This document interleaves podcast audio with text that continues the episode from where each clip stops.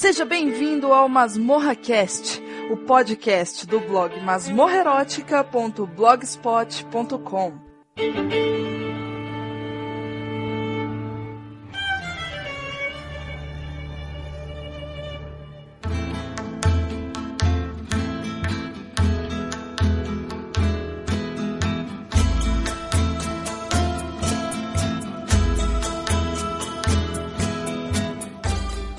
pessoal, eu sou a Angélica. Eu sou o Marcos.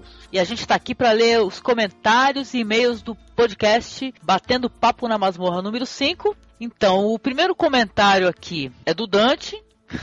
o Dante, ele, ele fica aparecendo aqui o comentário dele como Dante, mas ele é o Rafa Japa do Sexta Cast, viu, Marcos? Então ele falou que foi o primeirão, né? Ele colocou primeiro e tal. Ele disse que é amigo do Marlon e do Sal. E disse que na época dos 15 anos dele ele curtia muito Devil May Cry. Ele tá escutando nosso podcast, recomendação do Evandro Sal, né? Adorou o podcast, falou que tá demais. Disse que gosta muito do, do filme Estrada, gosta de, do filme Caçador também. Ele disse que não dava nada para esses filmes, mas que no final de contas são bem interessantes, que tá na top list deles. Obrigada, viu, Rafa? Valeu, tá? Olha, no final aqui vai ter uma mensagem de voz aqui que o Rafa Japa mandou pra gente, viu? Valeu, viu, Rafa? Então, logo em seguida tem o comentário do Toroman parabenizando o Calango e o Thiago Martinelli, né? Que ganharam os pares de ingressos para assistir o Karate Kid. Muito obrigada, viu, Toroman? Também é lá do Filmes com Legenda. Valeu, Toroman.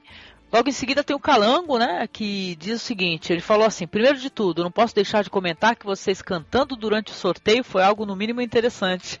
Viu, Marcos? Ele gostou da cantoria no começo, lá na hora do sorteio. Foi horrível! então, ele falou que em segundo ele concorda plenamente com o Toroman e diz que finalmente Calango ganhou. Ou seja, ele tá concordando que ele ganhou alguma coisa, né? Tá certo ele, né? Então, ele diz que é uma coisa física. Ele diz que ganha muito de tanto masmorrar e também de visitar o FCL. Ele diz que tem sido presenteado com muitas alegrias e há algum tempo tá agradecendo a gente pelo pod. Obrigada, viu, Calango? Que bom que você ganhou. Dá um toque pra gente quando você receber aí seus ingressos, tá? Se chegou direitinho, tá? Eu vou ler agora o comentário do King Bud Holly. Olá, masmorrianos. Estava reouvindo o podcast sobre distopias e notei a falta de um filme formidável, Six String Samurai, onde um arauto de samurai guitarrista de rock and roll luta contra o Cartola pela coroa do rei de Lost Vegas. Eu não assisti esse filme, mas não posso deixar de ver. Adorei o plot do filme. Uhum. Ele também fala sobre o, o Batendo Papo na Masmorra 5, né? Ele não pôde acreditar no que ouviu. Jack Chan melhor do que, do que Pat Morita como Sr. Miyagi, dado masmorrianos com o golpe da garça manca descrito pelo Sr. Morita.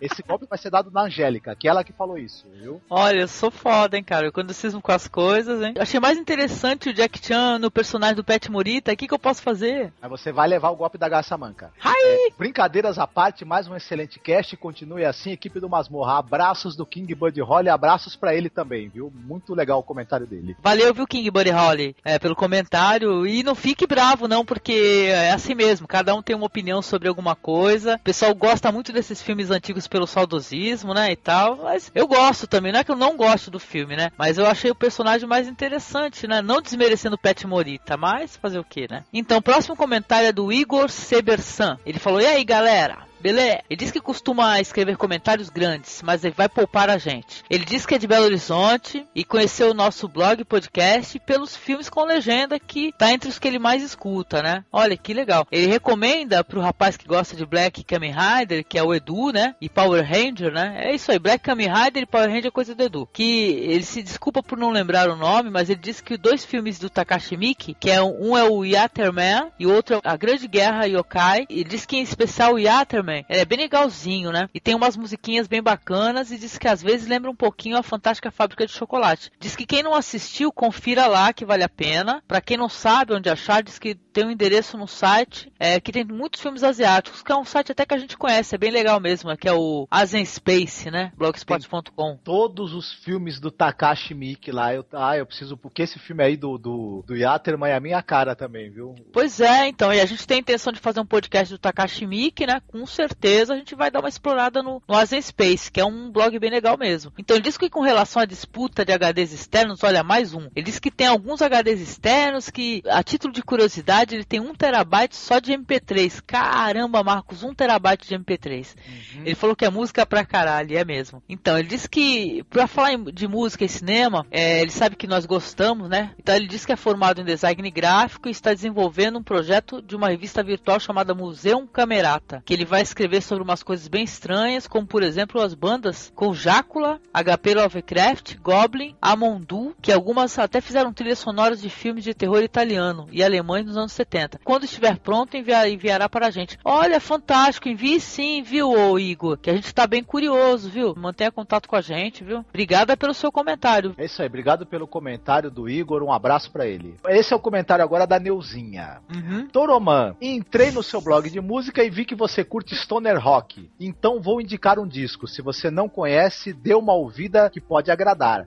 Na linha Kills, o som dos caras. O disco de 2005 da banda Spaceship Landing. O nome do disco também é Spaceship Landing. Tá aí o link para quem quiser baixar. E foi mal o português bagunçado. Prometo um dia melhorar. KKKKKK.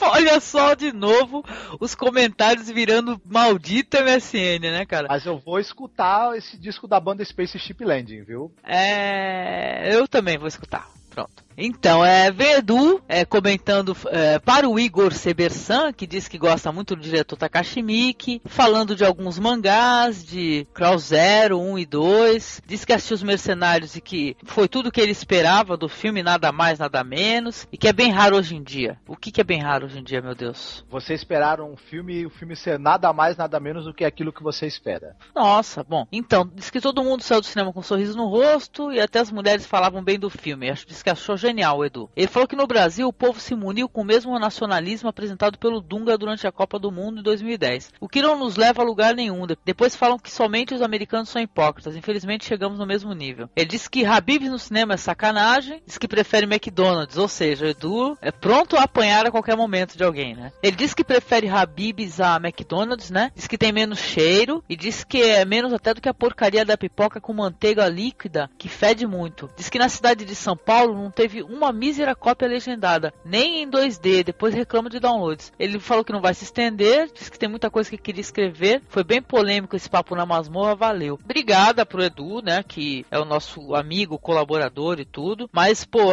as pessoas têm que se habituar a ir pro cinema e não é, se alimentar lá, né, porque o pessoal questiona muito isso daí, viu, Edu? Vê se toma jeito, rapaz. grande abraço pro Edu. O Edu é nosso e ninguém tasca. Ninguém tasca.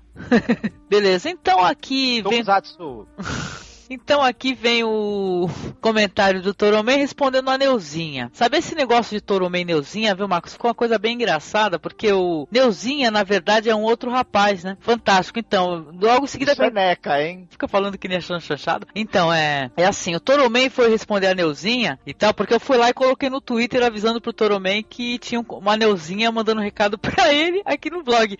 Aí fantástico é que depois o apareceu um rapaz logado como Igor Sebersan, que foi o que a gente leu o comentário lá em cima, né? E ele falou que não sabe por que, cara, apareceu o nome dele como Neuzinha, cara. E falando, na verdade, o nome dele é Igor Sebersan. E agora ele falou: ah, agora fudeu, a minha esposa vai pensar que eu devo ser algum tipo de transformista, kkk.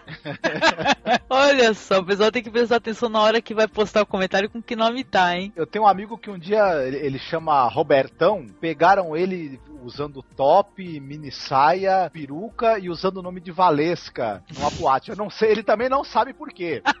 Valesca é um nome maravilhoso, né? É, ele também não sabe por que que aconteceu isso, mas aí acontece essas coisas. Pois é, essas né? confusões acontecem. Então, logo depois veio o comentário do nosso amigo Kio. Só passou para mandar um abraço mesmo rápido, ele colocou assim, salve mais morraiada. Diz que entrando rapidinho aqui no MSN, olha lá, até o, o Kio tá tirando sarro, já, já falou que é MSN também, esses comentários aqui. Para agradecer a gente e dizer que adora a gente. Olha, aqui, você também é muito querido aqui por todos, viu? Passe sempre. Pode passar aqui no MSN aqui e deixar sua mensagem, né? A gente agradece, viu, querido? Beijo grande. Grande abraço pro Kio, esse agitador cultural aí incansável. É, logo em seguida vem o comentário do Barão, assim, que o Barão ele se esmerou, ele fez um comentário grande e tal, eu vou ter que dar aquela editada, né? Então ele colocou assim: salve carcereiros, ótimo programa, grandes convidados, o pessoal sempre com ideias e opiniões diferentes tudo misturado num grande caldeirão que só podia resultar em algo no mínimo curioso. Opa, obrigada, Barão. Ele disse que todas as ideias possíveis. Vamos lá. Aí ele disse que tá aqui parabenizando o Calango e Thiago e o Michael Geisner, né, que é o vencedor da Toy Art, por ser os contemplados nas promoções. Ele disse que teve um tempo lá na cidade dele que o ingresso custava um real, né? Saia da escola almoçava e ia correndo pro cinema. Marco, já pensou um real a entrada do cinema? Também ia todo dia, se fosse assim pertinho de casa, viu? Então ele disse Eu que quero um cinema do lado da minha casa custando um real a, entrada. Quero. Sim, mas só com filme bom, senão não pode ser Cinderela Baiana, né? Senão é sacanagem. Então... Ah, a Cinderela Baiana, se for a 50 centavos, eu vou assistir. Ah, nem a pau. Cinderela Baiana eu só assisto se me pagarem, cara.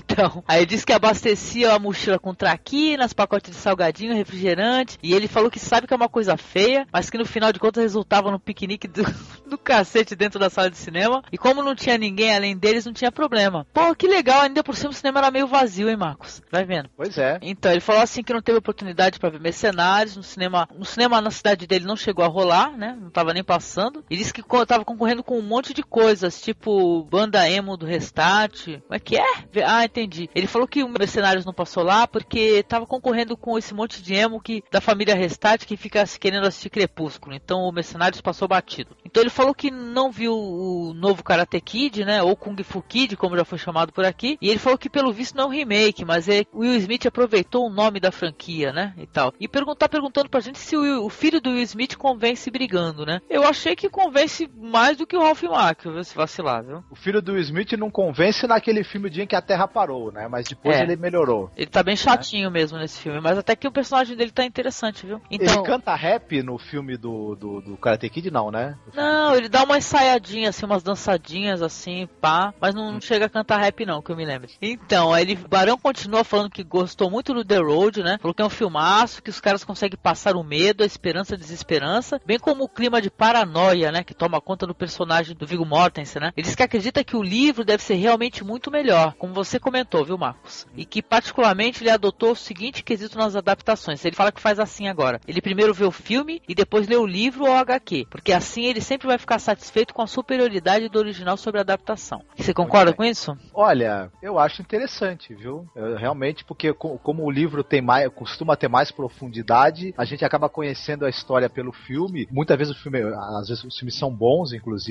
Sim. E mas depois é interessante realmente ler o livro. Eu acho que ele vai gostar bastante do livro quando ele ler. De qualquer maneira, tanto o filme quanto o livro são duas ótimas indicações, viu? Sim, é verdade, viu? Então, ele disse que, pra exemplificar, né, isso que a gente acabou de falar, ele disse que, por exemplo, que depois de assistir o Gomorra, né, que, putz, é um filme muito legal, viu, gente? Corram atrás aí, viu? Máfia na atualidade na, na Itália, muito legal mesmo. Falou que resolveu ler o livro e que nas primeiras cinco páginas do livro já eram melhores do que o filme. Olha que interessante, eu gostei bastante do filme, quer dizer que o livro é mais legal ainda? Vou correr atrás. Então, ele disse que a palavra adaptação já diz tudo. Então, a, a Gomorra é a máfia napolitana. Você tinha a Cosa Nostra, que era a máfia da Sicília, e a Gomorra é a máfia de Nápoles, que agora é a, é a máfia mais forte na, na Itália atualmente, né? Certo. Então, aí ele continua dizendo aqui que a palavra adaptação já diz tudo e não tem como passar um livro inteiro para as telas. E convenhamos, achar só que Senhor dos Anéis e Harry Potter são adaptações boas é muito limitante. Não concordo com você, viu, Barão? Foi, foi por isso que eu fiquei, acabei me, vamos dizer assim, é, é, me irritando um pouco durante o podcast, né? Comentário do King Bud Holly.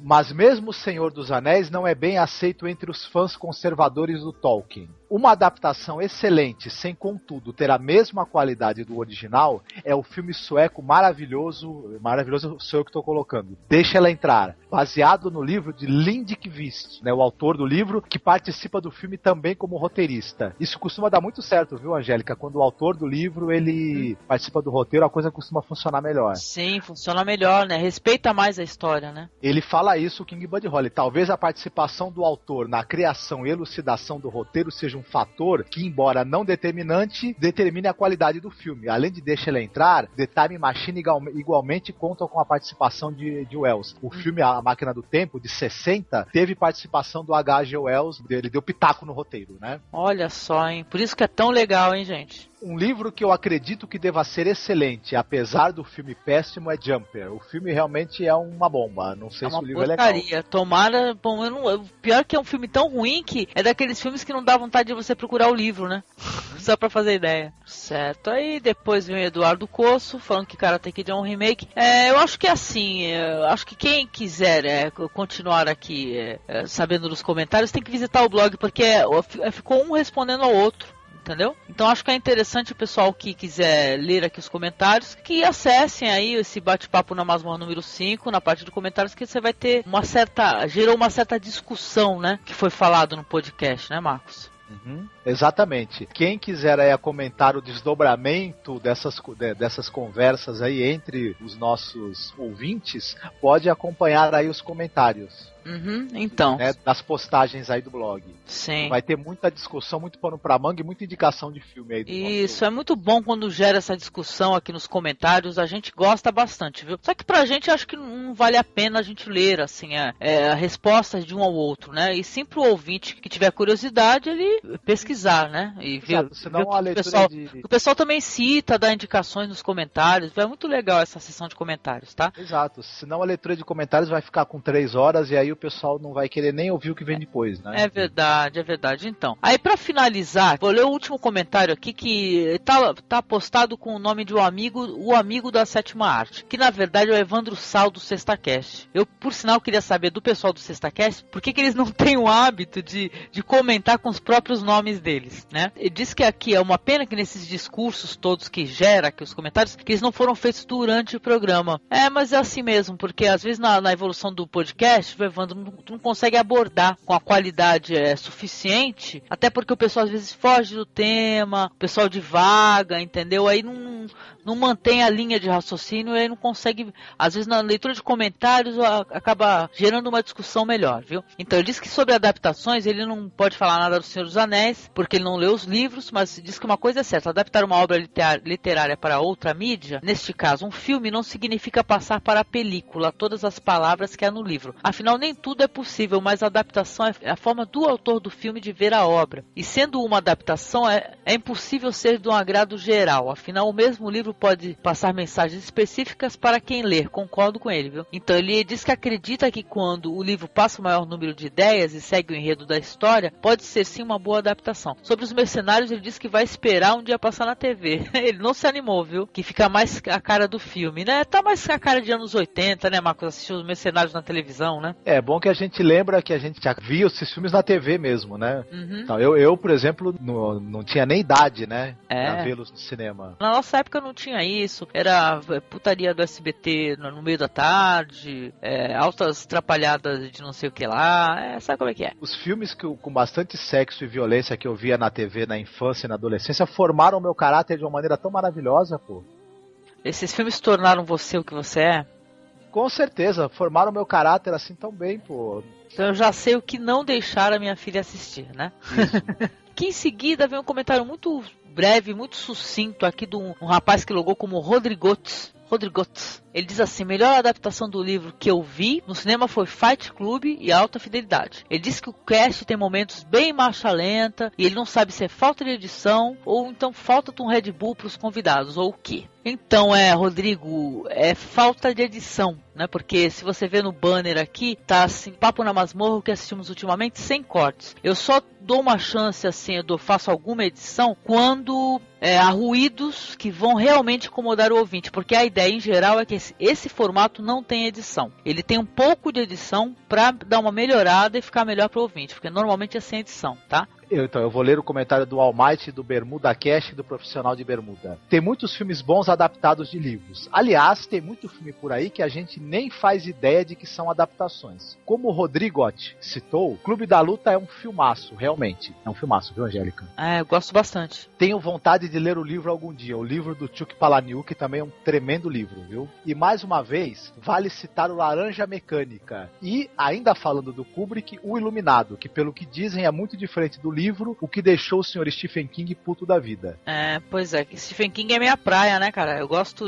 tipo assim, tudo que, que eu pude pegar em mãos do cara eu já li, né? Eu gosto bastante do livro, mas até eu que sou fã do Stephen King, eu assumo aqui que é o seguinte, o Kubrick fez algo muito melhor do que o próprio autor, né? Poderia imaginar. Tanto que depois ele foi fazer a versão dele não ficou legal, né? Pra quem já assistiu é aquela outra versão lá do Iluminado, que é até uma série, se eu não me engano, depois acabou é. sendo condensado num, num DVD só, né? Mas obrigada, viu, Almighty? Muito legal aqui o seu comentário, valeu bastante. Obrigada pelo convite. Tanto que aqui na postagem tá, vai estar tá o podcast aqui que nós participamos lá com o Almighty, né, Marcos, lá do Bermuda Cast. Foi bem legal sobre mídias independentes, né? Sim, sim. Sim, a gravação lá do, do Bermuda Cast sobre mídias como podcast, por exemplo, foi muito bacana. Foi uma discussão bem, bem legal. Eu gostei de participar. Ah, eu também, adorei, viu? Obrigada, Almighty. Abração, querido. Então, agora a gente vai ter aqui um e-mail muito legal. Então, eu vou ler agora o e-mail do Ricardo Ferro. Ele é de Salvador, né, da Bahia. Tem 38 anos e ele é designer. Eu vou, eu vou dar uma resumida aqui porque o e-mail dele é bastante grande, tá?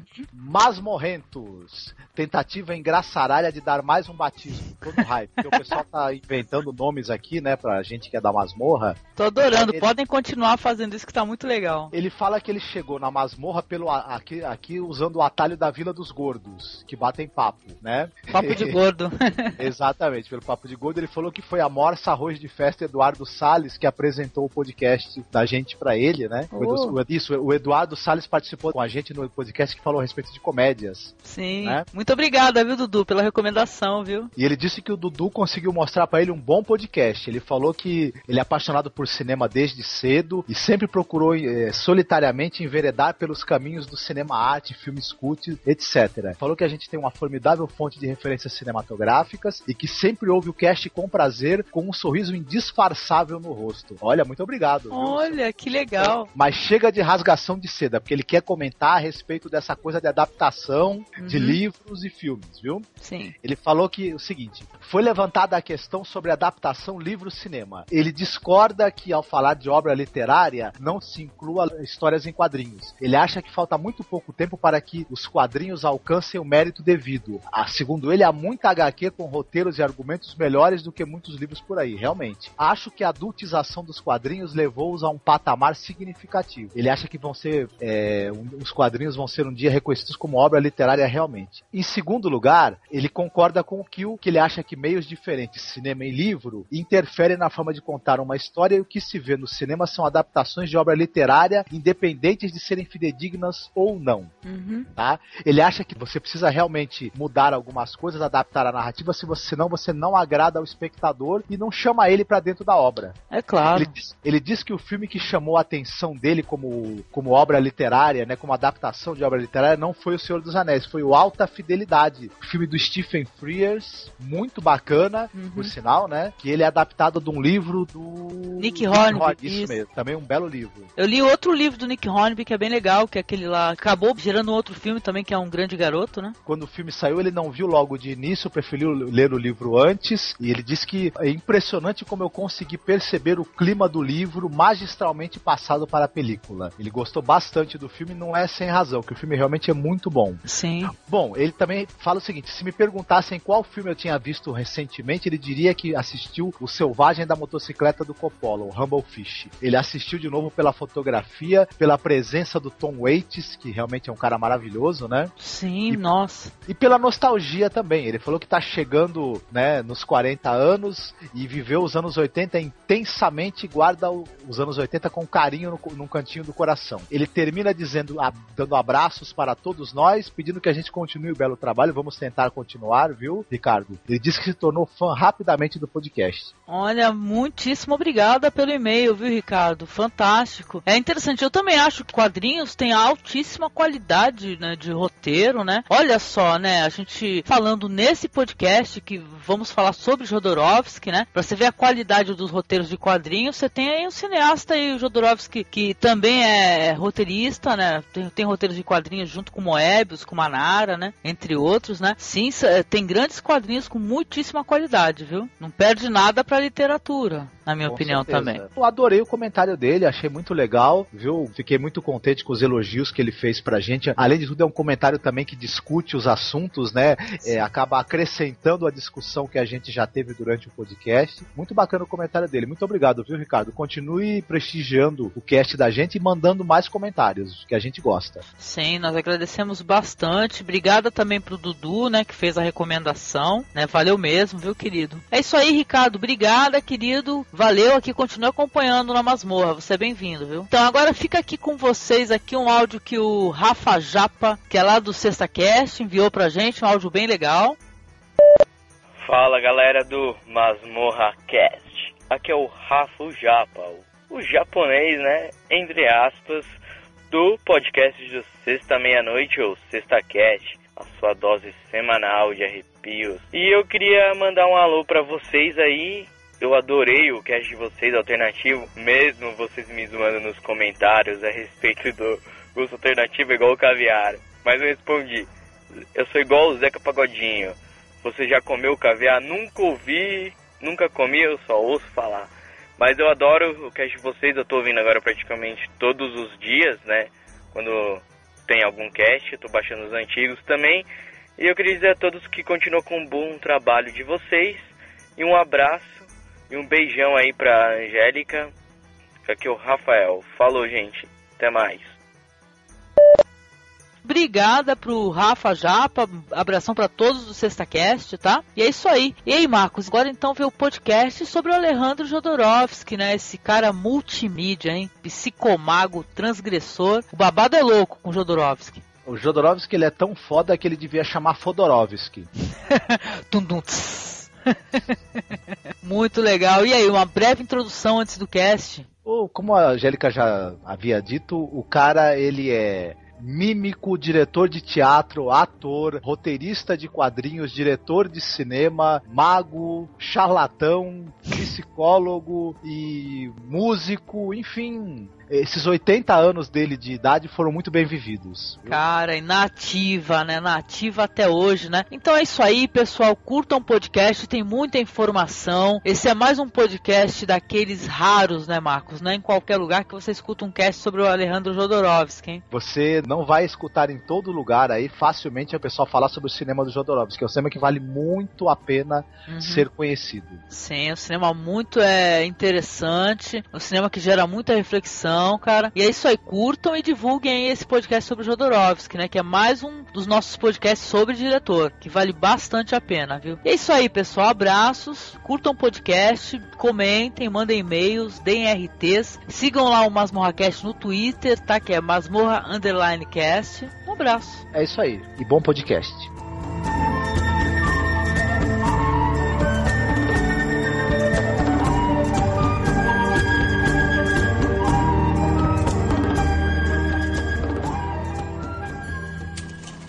Me gusta desarrollar mi conciencia para comprender por qué estoy vivo, qué es mi cuerpo y qué debo hacer para cooperar con los designios del universo. No me gusta la gente que acumula datos inútiles y se crea conductas postizas plagiadas de personalidades importantes. Me gusta respetar a los otros, no por las desviaciones narcisistas de su personalidad, sino por su desarrollo interno. No me gusta la gente cuya mente no sabe descansar en silencio, cuyo corazón critica a los otros sin cesar, cuyo sexo vive insatisfecho, cuyo cuerpo se intoxica sin saber agradecer estar vivo. Cada segundo de vida es un regalo sublime.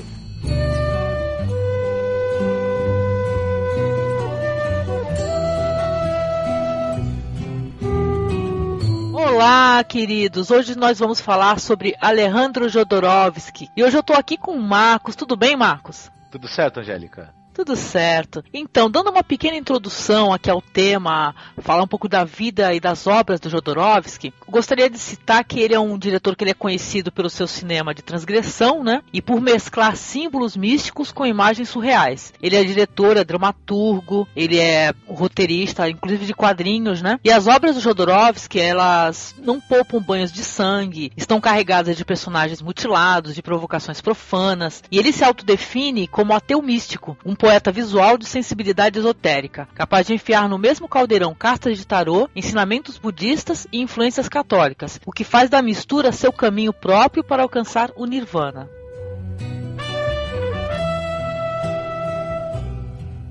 Então, Marcos, o que, a gente poderia falar e é iniciar aqui o diálogo falando um pouco sobre a biografia do Jodorowsky? Muito bem. O Jodorowsky, ele, ele é um cara filho de poloneses, né? É, a família dele, os avós eram judeus, eles até tinham outro nome que não era Jodorowsky, mas acabaram tendo desavenças ali com a comunidade judaica e trocaram de nome. Jodorowsky é um nome polonês não judeu, embora a, os avós dele sejam judeus. E eles partiram, inclusive, essa troca de nome foi providencial, porque quando você teve a ascensão do nazismo e a, e a perseguição aos judeus na Polônia, o, a família do Jodorowsky essa mudança de nome fez com que eles não fossem mortos. Inclusive, os avós e os pais dele vieram, foram morar no Chile nos anos 20 e o Jodorowsky nasceu em 1929 numa cidadezinha minúscula de 2 mil habitantes chamada Iquique. O pai era sapateiro, a mãe era cantora lírica, então ele, ele viveu, nessa, ele nasceu nessa pequena cidade de 2 mil habitantes. A família se mudou para Santiago, mais ou menos uns 10 anos depois, e lá ele foi cursar a universidade. Ele fez um ano de psicologia, fez um ano de filosofia, mas não concluiu nenhum dos cursos. Uhum. Ele acabou, durante os estudos, né, se interessando, na verdade, pelo mundo circense. Então ele frequentava, é, foi meio artista de circo, é, fazia apresentações mambembes, era interessado em teatro, e aí o que, que aconteceu? Por intermédio do circo, do, do, do, teatro de rua, ele acabou entrando mesmo para o teatro. Ele virou um homem de teatro. Virou ator e acabou virando diretor de teatro, né? E não um diretor qualquer. Ele dirigia, ele começou a dirigir peças importantes de teatro. Textos do Samuel Beckett, do Eugênio Ionesco, de autores assim importantes dentro do teatro moderno. Foram nenhuma nem duas peças, ele chegou a dirigir dezenas delas. Então ele, quando antes mesmo dele ter entrado no cinema, no, nos quadrinhos, etc., ele nos anos aí, nos anos 50, mais ou menos, ele era um cara importante do teatro no Chile. Só que ele, como ele mesmo fala, ele começou a chegar à seguinte conclusão: que o sucesso que eu tenho no teatro, a minha fama, é devido não exatamente ao meu trabalho, é porque eu faço peças de caras importantes e famosos. Então, na verdade, eu estou servindo para as ideias deles e para a obra deles, né? Uhum. Então, e a minha obra, como é que é isso, né? Aí ele resolveu mudar de áreas, foi, foi morar na França e começou a se interessar pela pantomima, né? Pela, pela mímica e acabou entrando na escola de pantomima que um, um dos alunos dessa escola e, e, um aluno prodígio dela era o Marcel Marceau. Sim. Por acaso se tornou o maior mímico de todos os tempos. Ele estudou com o professor do Marcel Marceau. Eles estudaram meio, eles meio que estudaram juntos pantomima. Quando se conheceram, não foram cacar um do outro. Ah, é? é eu, não... eu sei que ele também trabalhou com aquele Maurice Chevalier, né? Também trabalhou com o Maurice Chevalier. Ele, ele, ele dirigiu o Maurice Chevalier como ator. Você tem uma ideia. Interessante, hein? Exatamente. Só que aí ele, ele, só que depois ele e o Marcel, ele e o Marcel Marceau ficaram amigos. E alguns dos, da, dos, das apresentações que o Marcel Marceau fez e que ele ficou famoso no mundo todo foram escritas e dirigidas pelo Jodorowsky. Olha, fantástico. E foi importante também essa mudança do Jodorowsky para a França, porque foi na França que começou o movimento Panic, né? Exatamente. É aí que eu ia chegar, justamente. É, na França estava morando o Fernando Arrabal, né, que é um grande dramaturgo de origem espanhola, né? E esse e, e também cineasta. E o Rabal, ele já ele era um cara que ele era filho do teatro do absurdo, né? De, desse teatro de vanguarda e do surrealismo. Só que ele, ele queria fazer algo diferente. Ele queria fazer uma renovação das ideias do surrealismo. O surrealismo ele estava em baixa porque ele tinha virado uma espécie de movimento atrelado ao marxismo. Hum, sim. E tinha perdido a força dele. Mas o Fernando Arrabal conhecia o André Breton, que é o grande mentor do surrealismo. Eles mantinham contato com ele, o Arrabal e um outro cara chamado Roland Topor, que também era do teatro, também era escritor, ilustrador e uhum. tal. Aí o Jodorowsky conheceu essa turma e eles resolveram montar o tal do movimento Pânico, que era um movimento de teatro que tinha, entre, entre outras coisas, ele tinha a seguinte ideia, que a gente podia representar o que é o ser humano, os dramas humanos, misturando humor e terror. Olha, que legal, hein? Exatamente. Então era basicamente a fórmula, ele pegava o surrealismo, né, que era aquela linguagem totalmente simbólica, só que eles colocavam um pouco mais de drama, de sofrimento humano nessa equação aí que o surrealismo já tinha, né? uhum. né? Eles estavam menos preocupados com o sonho, com, com o mundo imaginário e mais com o sofrimento real das pessoas. Por isso que é uma mistura de surrealismo com um pouco mais de humor e de terror verdadeiro, né? Sim. Por isso que, como você mesma falou, que tem bastante sangue, tem bastante bastante desespero, uhum. também tem humor. E uma coisa engraçada que tem no Teatro Pânico, que o Jodorowsky trouxe pro cinema dele, é a figura da mulher. Né? A mulher é o fio condutor das coisas. Ela é a mãe, é a prostituta, é a feiticeira, é, é o bem, é o mal. Né? A mulher é, é o que tá. As motivações todas que os heróis, os anti-heróis do Teatro Pânico têm, por trás tem a figura da mulher. Né? E, a, e essa figura da mulher, ao mesmo tempo, é o outro lado dos próprios heróis, né? Sim. Eu só queria completar rapidinho essa coisa da biografia, antes da gente entrar mesmo no cinema dele. Isso foi até os anos 70, né? Depois, nos anos 70, ele ele já estava envolvido com o cinema, mas é, o cinema não dava dinheiro, ele, resol... ele, faz... ele publicava uma tira de quadrinhos no jornal e ele foi convidado para fazer o filme Duna. Olha, fiquei sabendo disso daí, Isso. que acabou sendo feito pelo David Lynch, né? Isso, o projeto não deu certo, não... mas ele conheceu o pessoal que era, que era dese... ia ser desenhista de produção do filme, entre eles o Moebius. Nossa, fantástico. Aí então começou a... o trabalho dele junto com o Moebius, que acabou Isso. gerando o Incal, né? Isso, acabou gerando o Incal e com o sucesso também do Incal, ele acabou fazendo várias e várias séries de álbuns de quadrinhos, né? E virou, ele acha que ele atualmente ele é o maior roteirista de quadrinhos da Europa e ele vive de quadrinhos. Na verdade, o sustento dele ele tira do que ele ganha com os roteiros de quadrinho, já há quase 20 anos, na verdade. Sim biograficamente falando, esse é mais ou menos um resumo aí. Ele tem três filhos e uma filha, tá no segundo casamento, né? Uhum. Agora, falando do cinema.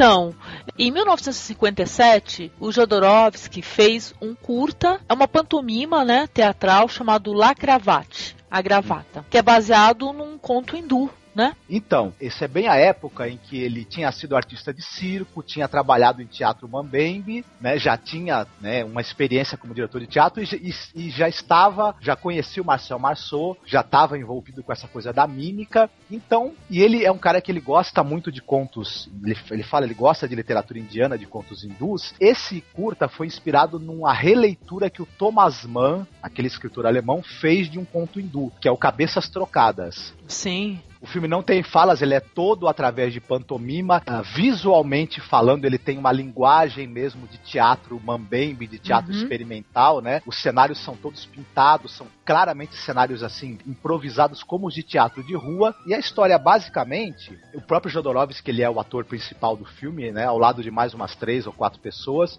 Uhum. É a história de uma mulher que ela é casada com um sujeito que ele é meio que intelectual, né? Ela gosta, né? Gosta dele, mas ela queria que o corpo dele fosse diferente. Ela é, ela é insatisfeita com esse marido. O marido acaba encontrando uma moça que ela tem o poder, né, de trocar a cabeça das pessoas. Ela, ela consegue trocar, botar sua cabeça em outro corpo. Isso. E aí o que ela faz? Ela pega, tem um sujeito que é um, é um alterofilista, um, um esportista muito forte e bobão, né? Então eles fazem uma troca, colocam a cabeça do intelectual no fortão e a cabeça do fortão no corpo dele. E aí o, o personagem ele imagina que com isso a mulher dele vai ele vai continuar tendo a cabeça dele inteligente, mas vai ter um corpo mais forte, mais bonito e vai agradar a mulher. Só que o que acontece? É a busca do amante perfeito, né? Isso. Inteligente com um corpo também forte, né? Exato. E também de você ser o que você não é, né? É, Exa verdade. De você achar... né? Ele trata muito disso até hoje, até na, nas palestras dele, ele fala muito sobre isso, insatisfação hum. com o corpo, né? Isso. Essa coisa do, de você, o seu corpo e o seu espírito e a sua mente estarem em conflito em vez de viver em harmonia. No filme, o corpo do cara fortão com a cabeça do intelectual, ele definha, ele perde a força e o corpo do, do cara intelectual que tá com a cabeça do fortão, o corpo dele vai ficando musculoso. No fim, eles acabam voltando pra estaca zero, voltando a ser o que eram. Sim. Você não consegue separar seu corpo do seu espírito. É verdade. Né? Nem fazer essa troca. O cérebro acaba comandando, né? Então, é Isso. é legal. E o Jodorowsky, ele, em palestras que ele fez aqui em São Paulo, já no Brasil, né? Por sinal, ele é encantado com o Brasil esteve em São Paulo, ele diz o seguinte: ele diz o corpo envelhece, engorda, enfraquece. E aí as pessoas implantam peito, bunda, lábio, tiram isso, aquilo. Mas ele diz que é uma mudança ridícula, pequena. E é, diz que é muito limitado a gente viver no corpo, né? Ele diz assim: você está sempre lutando para não mudar, para permanecer jovem, belo, forte, saudável. E é uma luta feroz e muito, mas muito angustiante. Então ele diz que quando gente, é, nós somos um espírito, as coisas são diferentes, porque o espírito está constantemente em expansão, sempre enriquecendo. Existem níveis de consciência que vão do mais limitado ao mais amplo. É, acho que é até interessante, já que nós falamos sobre isso, o Jodorowsky acabou no primeiro curta dele, ele,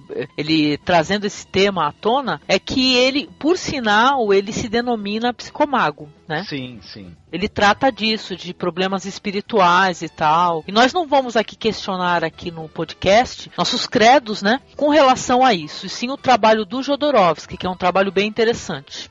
Certo. Esse detalhe, esse, esse curta dele, A Gravata, ele ficou perdido por mais de 50 anos. Esse filme era considerado uhum. totalmente perdido. Ele foi recuperado pelo seguinte: o, foi lançado uma caixa, né, com os filmes do Jodorowsky remasterizados. Mais pra frente, tem uma história interessante a respeito do lançamento dessa caixa de DVDs. Que eu vou, eu vou mais pra frente a gente é, vai. Diz que teve uma nisso. batalha judicial, né, com isso. Isso. Daí, né?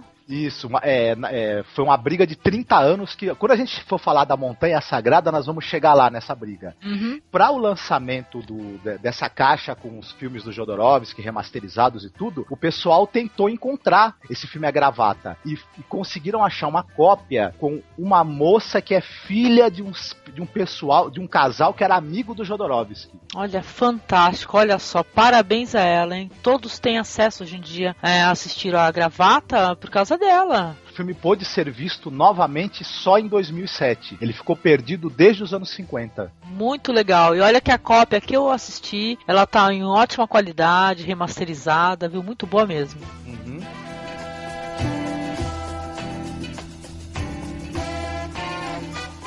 Muito bem. E aí, é, eu acho que agora a gente podia já entrar no primeiro longa do Jodorowsky, né? Contar um pouquinho da história, por sinal, do longa, né? Que é o Fã do Elis. É legal a gente citar, né, a princípio, para quem quiser conhecer e tal. Obviamente falar que é um filme preto e branco, né? Que ele, é, ele tem muita influência do surrealismo. O Jodorowsky, ele diz que ele tem influência do Buñuel e do Glauber Rocha, né? Isso daí é uma peça que já tá, já estava sendo encenada há algum tempo. E quando ele tentou é, passar para, para o cinema, ele não reproduziu totalmente, né? Ele fez mais do que ele recordava, né? Para poder fazer a, a, reprodução ali para o cinema, né? Para outra mídia. E ele diz que, como estava numa fase muito conturbada no México, né? Tinha ocorrido um massacre e tudo, muitos estudantes foram mortos por tropas da polícia mexicana. Foi filme que acabou sendo recebido de uma maneira muito ruim. Teve briga, teve quebra-quebra, o Jodorowsky teve que sair pelos fundos, sabe? Diz que foi bem tumultuado mesmo o primeiro longa do Jodorowsky. Então, exatamente. Esse filme foi feito 11 anos depois do curta que ele tinha feito da gravata, né? Ele ficou trabalhando com teatro, com pantomima. Ele tinha dirigido a peça Elis do Fernando Arrabal. Ela, ele, ela foi montada no México com direção do Jodorowsky. E ele, na época que ele estava fazendo a direção da da peça, ele escrevia apontamentos do que ele achava, do que, como é que ele achava que tinha que ser a montagem, tudo, ideias que a peça sugeriu para ele. Esses apontamentos foram a base para a criação do longa. E esse longa tem uma história engraçada também de como aconteceu o dinheiro. O Jodorowsky ele queria, ele queria fazer um filme, tu já tinha vontade, uhum. e ele conhecia o, o, diretor de cinema e maluco, né? Total, o Juan Lopes Moctezuma, né? Ah, do Alucarda, maravilhoso, Alucarda. muito bom.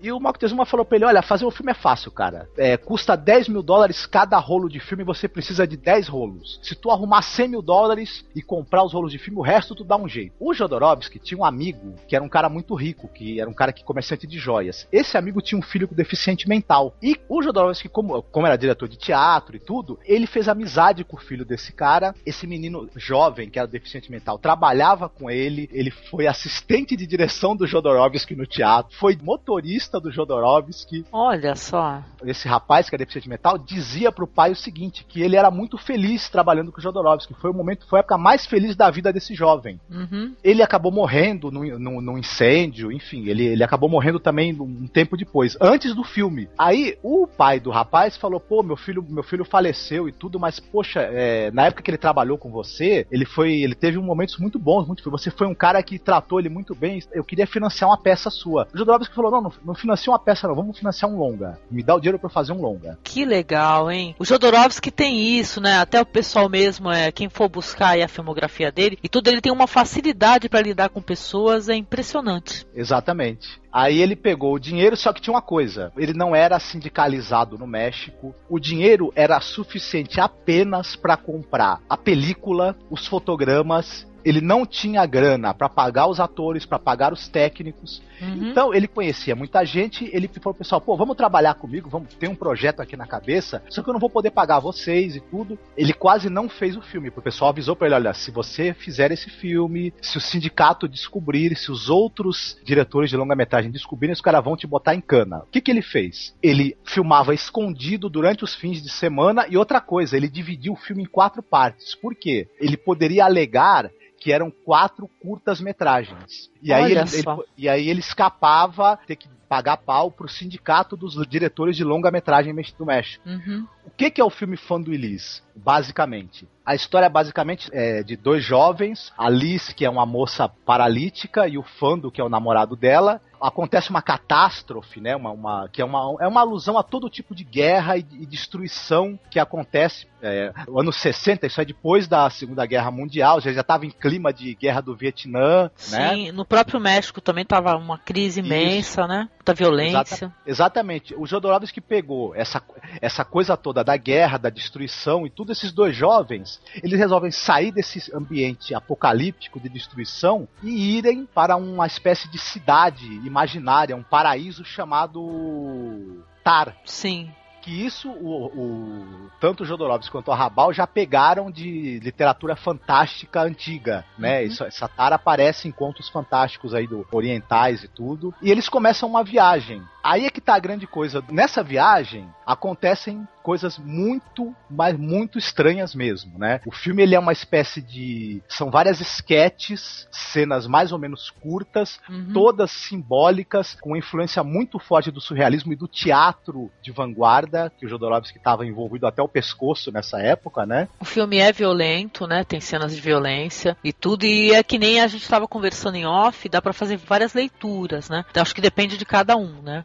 Em sua capacidade de, de assistir, uhum. né? E tentar compreender e ver os simbolismos ali que existem, né? Sim. É, durante essa viagem desse, dos dois amantes procurando chegar no paraíso, o Fando, né, ele, ele, ele, ele sofre várias distrações sexuais, né? Prostitutas, é, mulheres da alta sociedade, travestis, tentam seduzi-lo para ele largar a namorada dele. Ele, em vários momentos, ele, ele, ele tem a crise de ódio contra a namorada. Sim, ele e não, ele, ele, meio que, ele meio que percebe que ele, ele precisa destruí-la de alguma maneira, né? Ou que ele sente por ela, mas acaba reconhecendo que, que ele a ama acima de tudo. Exatamente, exatamente. O filme também tem uma coisa, uma, é, ele brinca muito com essa coisa da memória, né? De você purgar os seus traumas familiares. A Liz é, teve uma infância muito traumática, né? Um grande um, fragilidade, um grande medo, né? Do que, do que o mundo do, dos adultos poderia fazer com ela, né? Um medo de entrar no mundo adulto. O Fando tem, tem uma, uma, um problema sério, uma relação mal resolvida com a figura do pai, né? Uhum. O filme brinca com tudo isso de maneira bem alegórica, bem simbólica, de maneira muito interessante. Parte da polêmica também aconteceu por causa de duas cenas, né? Que tem no filme. Em uma das cenas, é, eles encontram dois personagens e eles pedem pro fando, estão precisando de sangue, eles querem sangue para se alimentar. O personagem tira sangue da atriz que faz a Liz e bebe esse sangue. O Jodorowsky contratou um médico que tirou o sangue dela e tudo. Houve comentários que o Jodorowsky e o pessoal praticava vampirismo, né? E para piorar as coisas, essa atriz é, o filme foi lançado só um ano depois de ter sido concluído. Ela era anoréxica, ela me apareceu muito magra ah. quando o filme foi, foi, foi exibido, quando foi a festa de exibição do filme. Uhum. E aí já viu, né? O, é, o pessoal as... começou a acreditar que ele tava sugando o sangue dela, né? Isso. Ele foi apedrejado no meio da rua. O diretor de cinema mexicano, né, Emílio Fernandes, que já tinha dois homicídios nas costas, quando soube do boato, falou que ia matar o Jodorowsky. Parece até que ele andou dando um ou dois tiros em locais em que o Jodorowsky estava. Olha só. Ficou feia. Outra cena também mostra um grupo de senhoras disputando, brigando para poder chupar uma fruta que está na boca de um jovem. É, ou seja, né, o Jodorowsky ele é um cara polêmico, né, e transgressor também, né? Isso. Tão transgressor quanto o Almodóvar no início de carreira, né? Exatamente. Essa cena aí o pessoal é que, que ela é tão tão transgressora quanto você mesmo falou, cenas que de filmes de início de carreira do Almodóvar, o pessoal achou que isso era uma ofensa à figura da mãe, à figura uhum. da mulher e talvez até a figura de, de Nossa Senhora, enfim, ele, eles identificaram isso como uma ofensa à figura da mãe. Hum, da, sim. E queriam pegar o Jodorowsky no meio da rua, queriam bater nele, foi ameaçado de morte, e o governo mexicano disse pra ele, ó, Jodorowsky, a gente não, não quer mais o seu filme exibido aqui, e você tá oficialmente convidado a sair do país. O que não vai acontecer com vocês, ouvintes, que é só vocês irem na Trix, tá? e buscarem todos os filmes do Jodorowsky, que lá tem uma boa parte da filmografia dele, se não tudo, se eu não me engano. Certo. O Fã do Ulisses foi lançado nos Estados Unidos, só que com é, sei lá, vários cortes, né? As partes mais polêmicas do filme foram cortadas. O filme não fez sucesso nenhum, ficou em cartaz apenas três dias. Ele ficou muito chateado, mas mais pra frente, né? Uhum. Depois que passou todo o AUE e o filme foi revisto, foi reassistido na sua versão integral, é um filme interessantíssimo, é, visualmente impressionante, mesmo com, com, poucos recursos, com sem dinheiro, ele conseguiu fazer um filme que intrigante, que você fica procurando assim o, o, o significado de cada uma daquelas cenas tão curiosas, né? Sim, é um filme que é exige um... paciência, né? A pessoa assistir, né? Sem preconceito conceitos, né? Tentar ver o que, que o diretor está tentando passar através das imagens, né? Lembra muito mesmo Buñuel, né? Sim. E o Glauber Rocha, né? Porque ele é outro cara que usa alegoria pra caramba. Exatamente. Esses filmes, é, os filmes do, do, do Buñuel, do Glauber Rocha, os filmes do Jodorowsky, os filmes do próprio Fernando Arrabal, como A Árvore de Guernica e Viva la Muerte, eles são meio que irmãos, né? Dessa, dessa nova maneira de ver o, o cinema e que é influenciado também pelo teatro, né? Não é à toa que o Glauber Rocha trazia grandes atores do teatro para participar dos filmes dele. O, o, Fernando Arrabal, que talvez seja nesse início de carreira do Jodorowsky, o grande mentor intelectual do Jodorowsky, também é um cara advindo do teatro. Uhum. Então você tem muito do teatro de vanguarda no filme Fã do Elis. Primeiro Sim. longa E os locais, né, que o Jodorowsky usou, tem locais que eram eles eram tipo assim locais é, demolidos, né, obras, né, cemitério de carros velhos, né. Ele usou o que tinha, né. Eu acho que isso dá para falar do Jodorowsky, que cada filme, cada longa dele é uma odisseia que ele viveu, né? Exatamente, os filmes todos dele foram feitos quase sem recursos, é, muitas vezes é, na clandestinidade. Uhum. Então o cara ele, ele com ele muito jogo de cintura, né? muito, muito. Ele ele contava com o poder de convencimento dele, com as amizades que ele tinha e que às vezes ele perdia ao longo do filme, né? Por sinal.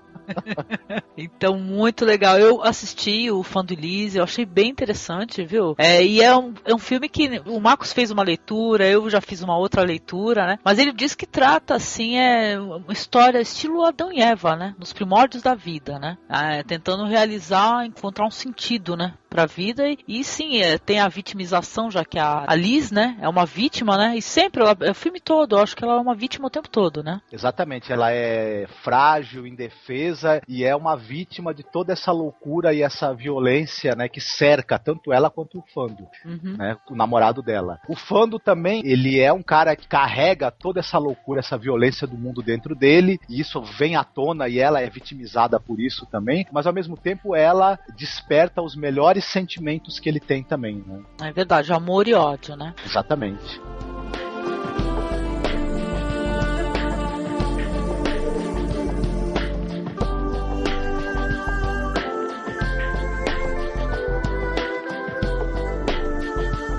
Então, em 1970, o Jodorowsky fez o El Topo, que é o que é a topeira, né, Marcos? Exatamente, é, o- é o topo. Ele conta que ele ficou muito triste com o que tinha acontecido, né, com o filme Elise, que não tinha feito sucesso, tinha sido exibido com muitos cortes, causou aquele, aquela polêmica toda, e ele teve a seguinte ideia, eu vou tentar fazer um filme de faroeste, do meu jeito, claro, né, que o faroeste dele é algo completamente fora do que você possa imaginar, É que possa ser um faroeste e tal. Verdade, dá pra falar que é um faroeste. Deixa eu ver. Deixa eu ver um faroeste transcendental.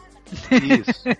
Ele, claro, depois do que aconteceu com o Fã do Elise, ele nem tentou arrumar dinheiro pra fazer o filme. né? Ele nem, nem foi, foi procurar financiamento. Ele falou: não, ninguém vai me dar dinheiro.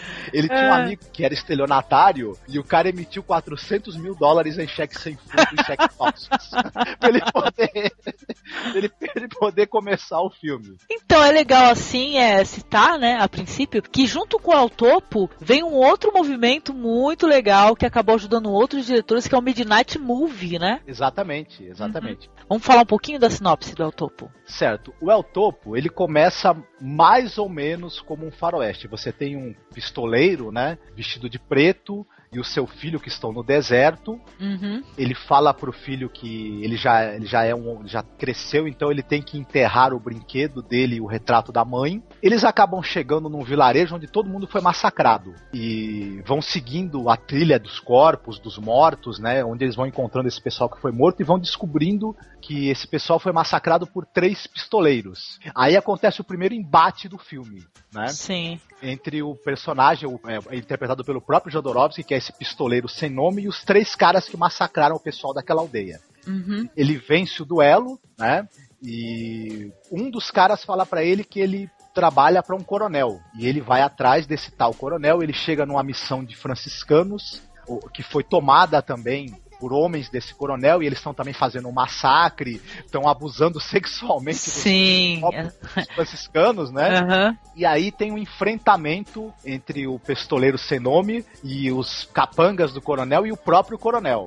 É, esse coronel ele, ele fez uma mulher de escrava sexual, né? Após o, o embate que ele tem, o pistoleiro sem nome que o próprio Jodorowsky inter- interpreta, ele vence. Então, Então, e ele resgata essa mulher, né? E ah, vai sair desta vila onde houve um massacre com essa mulher que, a partir daí, vão, vai começar a mudar várias coisas, inclusive ele abandonar o filho, né? isso, ele deixa o filho para ser criado pelos franciscanos que ele tinha salvado, vai com essa mulher pro deserto, ele quer o amor dela, só que ela fala pra ele, eu só vou te amar se você for o melhor. Então, nesse deserto vivem quatro grandes mestres da arte da pistola, da arte do tiro. Uhum. E você vai ter que desafiá-los se você vencê-los e for o maior, o mais forte, aí sim eu vou amar você. É. O personagem, o pistoleiro, ele segue então pra desafiar Não, e antes quatro- disso, até assim, inclu- inclusive antes disso, ele começa a, a ser mostrado assim pro espectador como se fosse uma espécie de guru, né? Já que ele começa a, a fazer brotar água de pedras, é, cavar areia e sair ovos e tal, é, o alimento aparece, ele parece uma espécie de, de líder espiritual, com Exatamente. capacidade de fazer milagres, né? Isso, exatamente. Essa peregrinação dele no deserto, é, ele pega algumas imagens e algumas ideias do personagem, até de Moisés mesmo, né? Da, da Aham. permanência de Moisés e de Jesus também no deserto, né? Sim, muitas citações bíblicas, né? Por sinal. Isso. Daí o público ouvinte que não assistiu o filme já deve estar percebendo que o filme, na verdade, não é um faroeste. É um filme místico, é um filme, é um filme a respeito de iniciação mística, de busca da, da verdade, da iluminação. Da, da espiritualidade, né, e da iluminação, exatamente. exatamente. Ele brincou com o tema, ele começou com um filme que aparentemente era um faroeste, né, e foi modificando isso na trajetória do filme. Exatamente. Tanto é que quando ele vai encontrar esses quatro mestres, eles, na verdade, é, um deles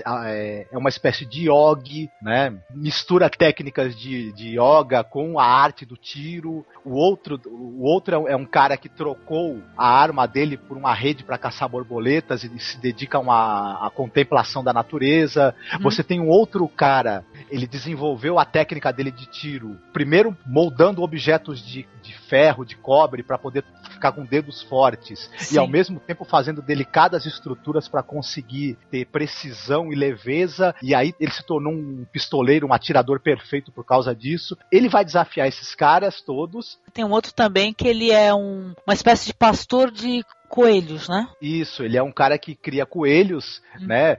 Isso é uma coisa que parece muito engraçada, né? A, a princípio, quando a gente vê aquilo. Mas é, ele... eu lembro que eu achei engraçado o cara assim no cercadinho, com muitos, muitos, muitos coelhos, né? Nós até podemos citar que o Jodorowsky recebeu muitas é, reclamações é, com relação ao sacrifício de animais, né? Nas obras dele, né? Exatamente. Porque não tem nenhum filme do Jodorowsky que dá para ter aquela mensagenzinha no final. Nenhum, nenhum animal foi é, machucado durante as filmagens. Exato, ele mesmo fala: não, os, uh, nós matamos os animais e para piorar ainda comemos. Eles então, matou... viraram um churrasco depois da filmagem. matou vários animais e fez um churrasco depois. É lebre, é porco, é coelho, né? Exatamente. Mas então, ele enfrenta esses quatro mestres, só que ele acaba vencendo utilizando trapaça e artimanhas. E essas trapaças e essas artimanhas ali com o auxílio também da mulher. A mulher é até sendo mostrada com um lado negro né, vamos dizer assim, né, que está cada vez é, fazendo com que ele se, tipo assim, ele engane, que ele minta, né. Eu lembro que quando eu assisti o filme com você, eu falei assim, olha, feministas aí vão ficar é, chateadas com a, a mulher sendo a representação do mal, né? Mas isso é o que a gente tinha falado já sobre o teatro do pânico, o teatro pânico que ele foi um dos fundadores desse movimento de, de, arte de vanguarda. A mulher, a maneira como a mulher é representada nos filmes dele, isso ele trouxe do, do teatro, né, do arrabal, essa personagem mesmo do filme ao topo. Para ele, ela é uma espécie de amante, ele é, ela também ao mesmo tempo é uma espécie de figura materna, ela é a mulher que corrompe ele, mas ao mesmo tempo impulsiona ele para frente, para ele tentar é, superar os limites dele, dele fazer coisas fantásticas, uhum. dele, dele ser o melhor. Então ela é tudo isso ao mesmo tempo. Ela ao mesmo tempo, ela quer, ela quer que ele abrace o mundo, ao mesmo tempo faz com que ele se corrompa. Ela acaba sendo o sentido de tudo para ele, porque ele quer o amor dela. Sim. E é legal também que, poxa, o Jodorowsky, ele curtiu fazer uma outra brincadeira também, que, por exemplo, a loira que ele resgata, que, come, é, que essa mulher é, na qual ele promete que vai matar esses gurus, né? Ela tem uma voz de uma pessoa idosa. Entra uma outra mulher em cena também, que é uma outra pistoleira, que ela tem uma voz de um homem, né? Quer dizer que ele gosta de brincar com isso, com as vozes, né? O guru mesmo, o primeiro que é o Yogi, ele tem uma voz de mulher, né? Isso. Ele quer que a voz dos personagens reflita o que eles, o interior deles e os sentimentos deles. Então, ele, ele todo mundo é dublado nos filmes. Ele troca, põe, põe pessoa nova sendo dublada por uma pessoa idosa, põe homem dublando a voz de mulher, mulher dublando a voz de um homem. É bem interessante, viu? Eu gostei bastante. Isso. A parte da história que o filme estava interessante, mas quando entrou esse lance dele ter que duelar e tudo e procurar esses mestres, olha, eu acho que entrou numa parte mais interessante do filme e ainda vai ter uma reviravolta mais pra frente, né? Muito legal mesmo. Uhum, exatamente. Ele consegue vencer os mestres, só que no final das contas essa mulher que ele ama e, e, e que na verdade ele, ele, foi, ele foi desafiar esses mestres porque ele queria ser o melhor pistoleiro e conquistar o amor dela. Eles encontram uma outra mulher que também estava peregrinando nesse deserto para desafiar os mestres e ela acaba se unindo a essa mulher e tentando matá-lo, né? E Sim. ele acaba ficando sendo abandonado semi-morto. E com os estigmas religiosos, né? Que quando a, a mulher que vem a ser amante da, da que estava com ele, ela começa a atirar nele, que dá o tiro final é que é a amante dele mesmo. Mas ela, ele aparece com os estigmas religiosos, né? Porque o Jodorowsky ele fica o tempo todo com esse lance de, de citar é, textos bíblicos, ter referências bíblicas dentro dos filmes, né? Desconstruir isso daí um pouco, né? Ou muito, né? Exatamente. Eu falei pro, pra você, assim, que logo em seguida, quando ele é deixado para morrer, abandonado, ele vai ser. O corpo dele, eu pensava até que ele estava morto, né? Ele vai ser ali é, ajudado por pessoas com várias deformações, né? De todo o gênero. Pessoas sem pernas, ou, ou então é, deformações mesmo físicas é, graves, né? Exatamente. Ele acaba sendo resgatado por um grupo de, de pessoas que têm deformações físicas, de aleijados, e esse pessoal vive dentro de uma caverna. Eles vivem afastados da sociedade. Sim, mas eles são rejeitados e falam que são frutos de incesto, né? Isso, exatamente, exatamente. E muitos anos, de, ele, ele fica num estado meio de transe, de, de hibernação durante muito tempo, talvez até décadas. E depois ele, quando ele desperta, ele é um novo homem. Já um, uma espécie de monge, né? Isso. Ele abandonou aquele, aquela antiga sede de poder, aquela sede de. aquele, aquele espírito violento e competitivo que ele tinha, e ele tá transformado num, numa pessoa com uma atitude mais contemplativa, com alguém capaz de demonstrar generosidade, solidariedade. Porém, uma pessoa totalmente diferente, mas também é, é com um objetivo forte ali movendo ele, que vai trazer a, a ruína para ele mesmo, né? Isso, novamente, porque ele tem a ideia de que ele, ele quer ajudar aquele pessoal a sair daquela caverna. Então ele vai junto com uma das, da, das mulheres que vivem ali, que é uma anãzinha, uhum. né? ele vai com ela para a cidade tentar obter dinheiro para escavar aquela caverna é. ou explodir a entrada da caverna para o pessoal poder sair. Faz espetáculos de rua, né? De humor, né? Para poder conseguir ter essa grana numa cidade horrível, né? Onde todos os valores morais são é, corrompidos, né? É muito interessante, essa parte da cidade é muito interessante. Tem uma igreja que é a igreja da roleta russa, né? Olha que fantástico. Exatamente. É, você entra na igreja, tem aquele símbolo que é tem um triângulo com olho no meio, né? E o pessoal na igreja, todo mundo acredita ali que rolando o tambor, né? E atirando, se caso o tiro não, não acontecer, que é um milagre. É sinal que Deus, Deus os ama e tal, etc, né? Até que aí vai entrar novamente na história o fi esse filho que o personagem do Jodorowsky deixou para trás, né? Exatamente. Ele cresceu, ele aparece na cidade com o hábito de franciscano e ele entra nessa igreja e percebe logo de cara que o, padre que ali está, né, fazendo esse culto em que as pessoas para mostrar a fé que tem pegam um revólver que tem uma bala, né? Hum. Estão fazendo roleta russa para mostrar a fé. Ele, ele percebe que a bala é falsa o padre fala para ele. Ele pega, troca por uma bala verdadeira, porque ele é uma pessoa também que, que acredita que a fé tem que ser algo provado de maneira extrema. Né? É, outro fanático também entrando Exatamente. na história, né? E daí uma tragédia, porque uma criança é, faz isso, a roleta russa, e vai resultar mal. E outros personagens, né? O... Ele mostrou pra gente vários personagens na cidade. Tem um xerife que ele vive com. É um xerife gay que ele vive com outro um amante dele, assim, que eles ficam ali tendo relações sexuais com garotos bem jovens, né? Tem umas velhas que essas bem interessantes também, que elas retratam que a, a cobiça, a lascívia. É uma cidade em que é um pessoal que é escravagista uhum. e tem uma elite ali formada pelos ricos, pelos, pelo pessoal da, pela lei, né, o xerife e o padre que exploram, enganam e, e escravizam o povo daquela cidade, né? É bem interessante. A cena das velhas, assim que elas estão com o escravo negro, né, e elas ficam pedindo é pinte minhas unhas, é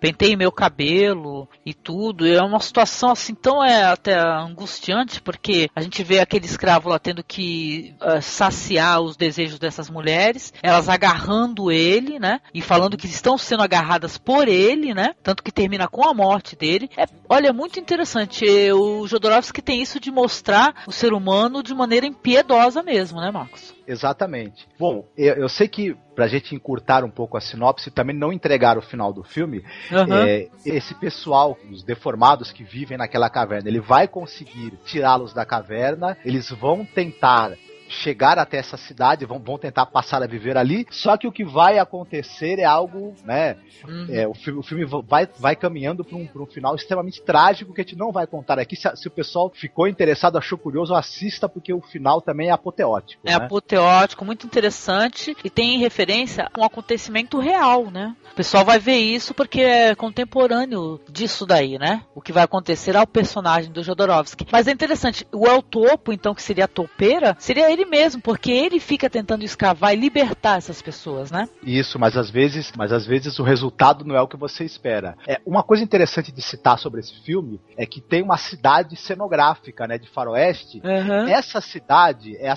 é a cidade cenográfica que foi abandonada depois das filmagens do clássico Meu ódio será sua herança. Oh, que legal! E foi um filme assistido pelo John Lennon, pela Yoko Ono, e foram eles que conseguiram é, dar mais fama ao filme, né? Que eles começaram a, propagar as ideias do Jodorowsky, começou a ter esse lance do Midnight Movie, que é esse filme com cenas mais fortes, que são passados bem tarde na sessão, né? A partir da meia-noite, né? Acabou beneficiando vários é, diretores super legais, tipo John Waters, o, o David Lynch, quem mais? É o Ed Wood mesmo, né? Com Glenn Glenda, né? E outros Isso. diretores, o Todd Browning, que tem aquele filme Freaks, né? Olha, o que interessante, Jodorowsky aí ele ajudando outros caras também com cinema mais marginal a ser mais conhecido, né?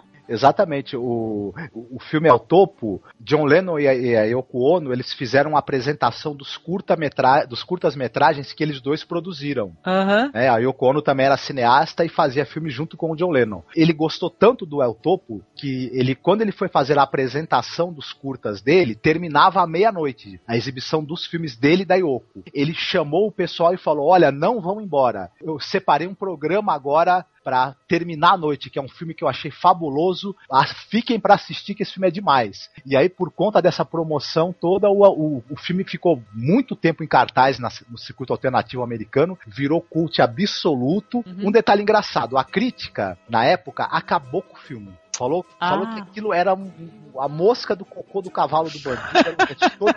Era, era uma merda. Que maldade. O que que aconteceu? A crítica, inclusive do jornal New York Times, o, o, jornal começou a receber uma enxurrada de cartas falando o que, que é isso, o filme é maravilhoso, o filme é uma obra-prima, vocês são os ignorantes, vocês não sabem o que estão falando, vocês são os idiotas, e etc, etc, etc. O jornal foi obrigado a publicar posteriormente outras críticas com opinião mais favorável ao filme. Tiveram que rever a crítica que fizeram. Olha só. O leitor do jornal achou que eles não tinham entendido nada. É, não é a primeira vez que uma crítica é, destrói uma, uma obra e depois é obrigada a voltar atrás, né? Isso aconteceu também com aquele Inside Deep Truth, né? Que o jornal também ficou destruindo e no final acabou dando mais fama, né, pro, pro filme, né? Que é o Garganta Profunda, né? Que gerou tanta polêmica, né? Então, para quem tiver curiosidade, eu não sei se tem no Brasil, tá? Mas tem um livro do Ben Colby que é chamado Anarquia e Alquimia, os filmes do Alejandro Jodorowsky. Para quem quiser procurar e também fala sobre essa trajetória história, né? Esses problemas todos que Jodorowsky teve aí para poder realizar essas obras audiovisuais o Jodorowsky é um cara que ele, essa coisa da crítica ter que rever as opiniões sobre ele, já aconteceu também no teatro. Ele fez uma encenação de uma peça, de um texto do Samuel Beckett, certa vez, isso antes do Beckett ter ganhado o Prêmio Nobel de Literatura. E o pessoal também, na época, o, Be o Beckett não era tão conhecido, fizeram uma críticas acabando com o Beckett, acabando com o Jodorowsky, com a, com a direção que ele teve da peça. Depois o Beckett ganhou o Prêmio Nobel de Literatura e o pessoal voltou atrás também nas críticas, né? Então, né? É, o Jodorowsky, essa coisa dele ser ligado à arte de vanguarda, às vezes a crítica toma pau. É verdade. Né? Às vezes não, não, é o fato de você não compreender uma obra audiovisual que essa obra não preste, né? É isso que a gente fala aqui, assim, sempre. O pessoal tem a mente aberta para poder aceitar outras ideias, né? Que eu sei que todo mundo é movido pelo que aprendeu, o que a família ensinou, o que aquele meio social onde a pessoa vive, às vezes é, vamos dizer assim, que fecha um pouco os olhos da pessoa, né? O interessante é você ter a mente aberta e você tentar aceitar aceitar outras verdades, né? Não só a sua, sim, né? Sim. O Jodorowsky, ele mostra isso, né? Ele é um cara que, por mais que o pessoal ache assim que é um pouco galhofa, psicomago e tal, ele tem esse lance de mostrar, de fazer o ser humano se aceitar como é e, se possível, ele se tornar uma coisa melhor, né? Exatamente. Os filmes todos dele tratam disso, da, da tentativa de você encontrar a, a, sabedoria, de você tentar ser pleno, de você tentar ser melhor, né? Uhum. De, essa busca mística pela, pela perfeição, pela plenitude e pela felicidade também, né? Principalmente. É verdade.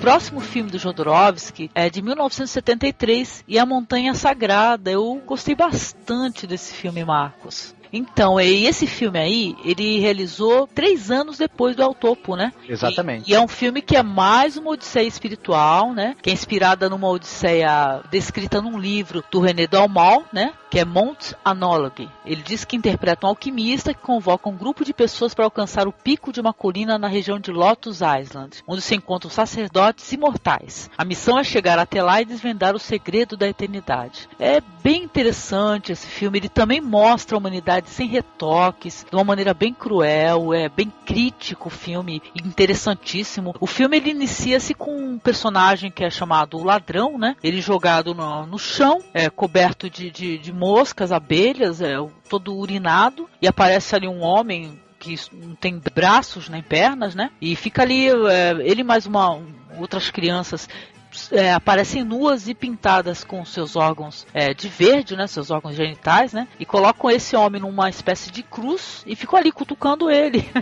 eu falei para você que eu achei esse começo muito difícil de compreender, né? Eu não entendi por que disso daí, porque a partir daí vai para um outro lado, né? A exploração do ladrão pela cidade, né? Exatamente. É, esse filme é uma coisa interessante que depois que o El Topo fez sucesso, você tinha um produtor americano, Alan Klein, e ele ofereceu uma grana pro Jodorowsky para ele poder fazer um filme, uhum. né? Só que é uma coisa meio assim que a grana que ele ofereceu não era muita, não era o suficiente pro que o Jodorowsky pretendia. Então ele teve que filmar no México, né? Até aí ele já tinha sido permitido ele voltar a filmar, né? Mais ou menos, né? Dependendo do que ele fosse filmar. Mas é, o pessoal tava meio de mal, o pessoal tava meio de mal com o Jodorowsky, né? Falou assim, Isso. assim, olha, vê o que você vai fazer aí, hein, cara. Então, e ele queria realmente ele, ele, quis, ele queria fazer uma adaptação desse livro que você tinha até citado, o Monte Análogo, né? Uhum. São os diários de um cara que era explorador e alpinista, e ele resolve usar essa coisa da busca de, de você subir a montanha mais alta como uma, uma, uma, metáfora da busca espiritual. Só que ele não pôde utilizar o, o, livro. Ele queria fazer uma adaptação do livro mesmo, mas não, não foi permitido, não conseguiu os direitos autorais, etc. Ele resolveu fazer um filme inspirado nessa história e misturando com outras lendas e histórias que têm essa relação com essa montanha, né? Que as pessoas sobem em busca da iluminação, sobem em busca né, da, da sabedoria, né, essa, essa, montanha que representa a viagem uhum. que, que, alguém faz em busca da plenitude, a viagem do, do, do, mago, enfim. É verdade. Não, então, e você tem esse personagem que é o ladrão, né? A gente acompanha ali junto com, com o próprio ladrão o que vai acontecendo na cidade. O que, que ele encontra? Ele encontra um teatro de rua, na verdade, que é feito por, por rãs, na verdade, né? Deveriam ser sapos, mas são feitos por rãs, né? e tal, que é bem é, engraçado, assim, bem interessante, né? Elas todas vestidinhas de, de com, com roupas de espanhóis e tal, do exército espanhol, e pessoas comuns, né? Retratando ali um massacre é, do povo mexicano, né? Feito pela Espanha. Isso, exatamente. Ele, ele, ele fez uma cena em que os, as rãs, os sapos, representam os espanhóis e os camaleões representam o povo indígena que foi encontrado ali uhum. e foi uhum. massacrado pelos espanhóis. Detalhe, essas cenas de início do filme, você tem também uma um, cenas filmadas no mercado, muitas cenas filmadas na rua. Ele não tinha permissão para fazer essas cenas. Ele era meio clandestino no México. Então ele contava com a solidariedade do pessoal, ele pedia, olha, não, não, não chamem a polícia, viu?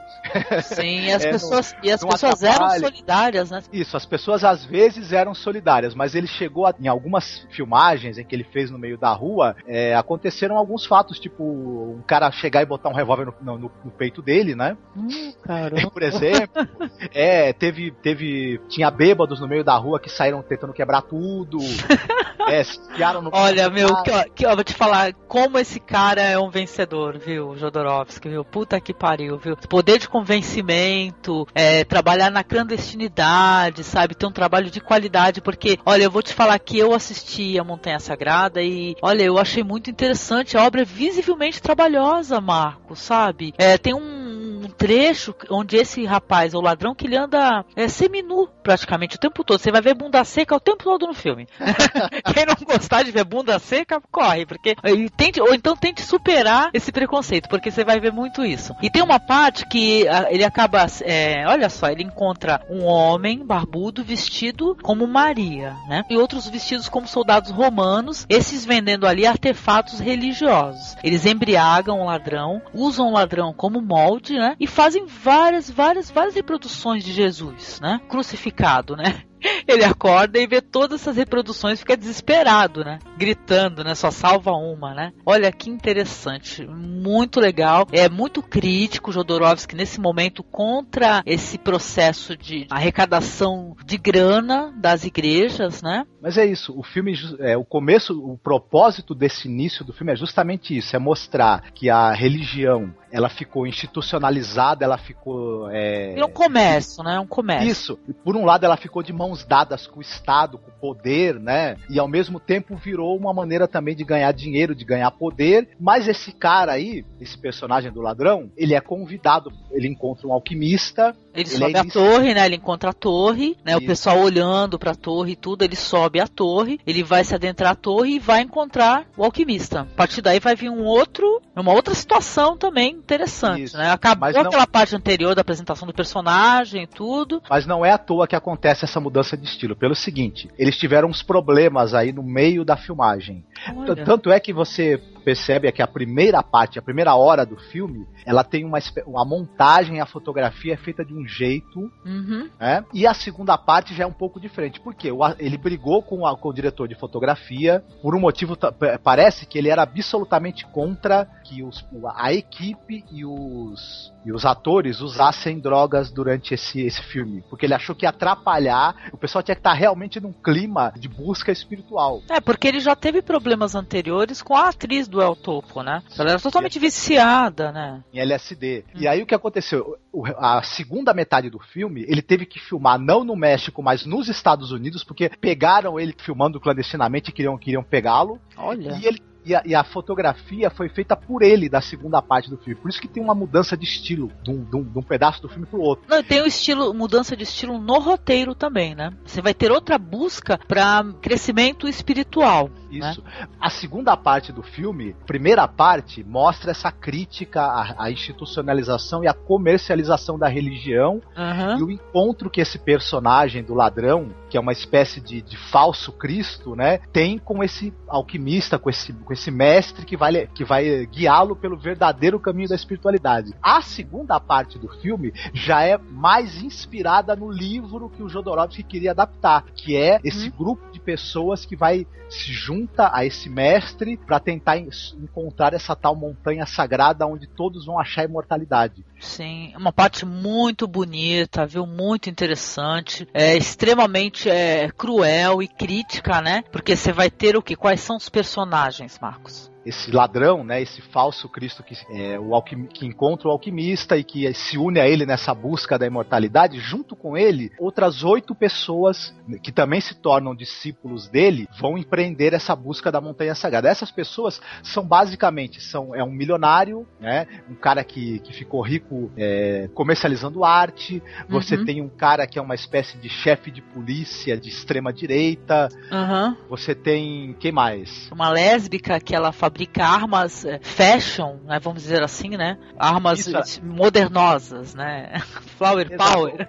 Isso, você tem uma, uma, uma, uma, fabricante de armas, você tem uma outra. Um outro é um nazista, né? Um... Tem uma, uma fabricante de brinquedos, que esses brinquedos, na verdade, são brinquedos que incentivam as crianças à violência, uhum. a, a fazerem guerras e tudo. São pessoas que todas enriqueceram de maneira, digamos assim, imoral, prejudicando outros, mas nenhum deles está feliz porque todos eles temem a morte. E esse alquimista diz para eles que eles podem encontrar a imortalidade nesse local, nessa, nessa tal. Sim, encontrando, encontrando esses imortais aí para poder saber o segredo da eternidade, né? Isso. Eles vão empreender uma busca onde você, vão viver várias aventuras assim, eu acho que fantásticas, né? Sim. Quando eles chegarem nessa tal ilha, primeiro eles têm uma grande preparação, né? Sim, Onde eles têm que é, abrir mão de toda a grana que eles têm, né? Tem que queimar esse dinheiro, queimar os símbolos que, que significam para eles você ter sucesso, você ser milionário, até o motivo da infelicidade deles, na verdade, né?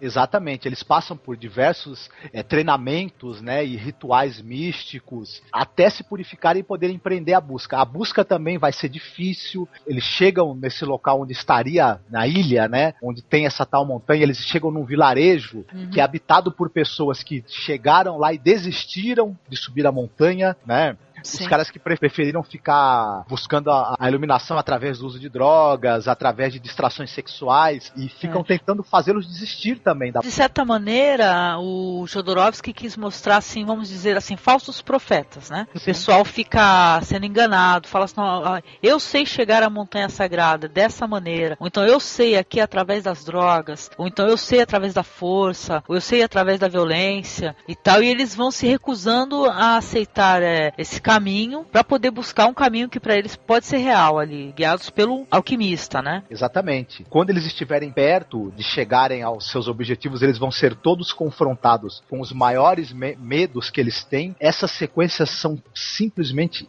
fantásticas, espetaculares, né? Em uma delas, um dos atores precisou ficar com o corpo coberto de tarântulas, não é isso? E ele ficou aranhas, morrendo de medo, visivelmente. Exatamente. Perto do final, quando tiver o fim dessa busca, Aham. tem um final assim surpreendente também, eu acho que, que é um final que ninguém que, que eu, eu eu me surpreendi, eu achei inesperado, né? Primeira vez eu fiquei chateada com o final.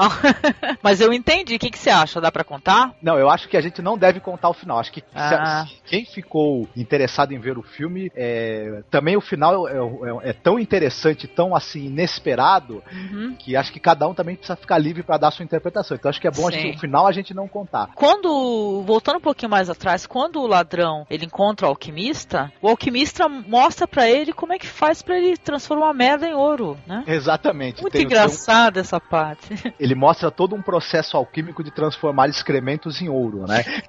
é que ele fa- o alquimista fala pro cara assim, olha, você é uma merda e eu vou te ensinar o processo pelo qual você vai transformar essa merda que você é em ouro, em algo realmente Aham. bom, né?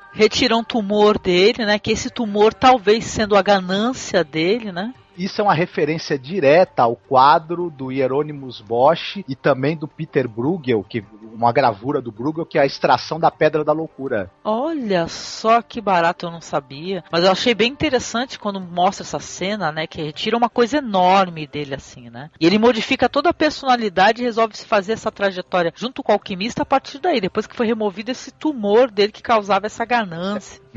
Ah, um detalhe também que eu acho que interessante de citar no filme é que, por exemplo, ele pegou caras que não eram atores de verdade, eles eram pessoas, na verdade, que tinham uma vida parecida com a vida que eles têm no filme. O milionário era um milionário mesmo, Uhum. o chefe de polícia é, de ultradireita era um cara que era neonazista realmente e assim por diante. Ele Olha pegou esse só. pessoal, ju- botou todo mundo num apartamento e pegou a grana que ele tinha do financiamento do filme e começou a contratar todos os caras que diziam que eram gurus. E fez o, esses, esses ditos gurus, pagou os caras para eles darem um treinamento espiritual para os atores, né? Para eles poderem chegar, chegar perto dessa verdadeira experiência de autodescoberta que eles iam viver na história do filme. É interessante.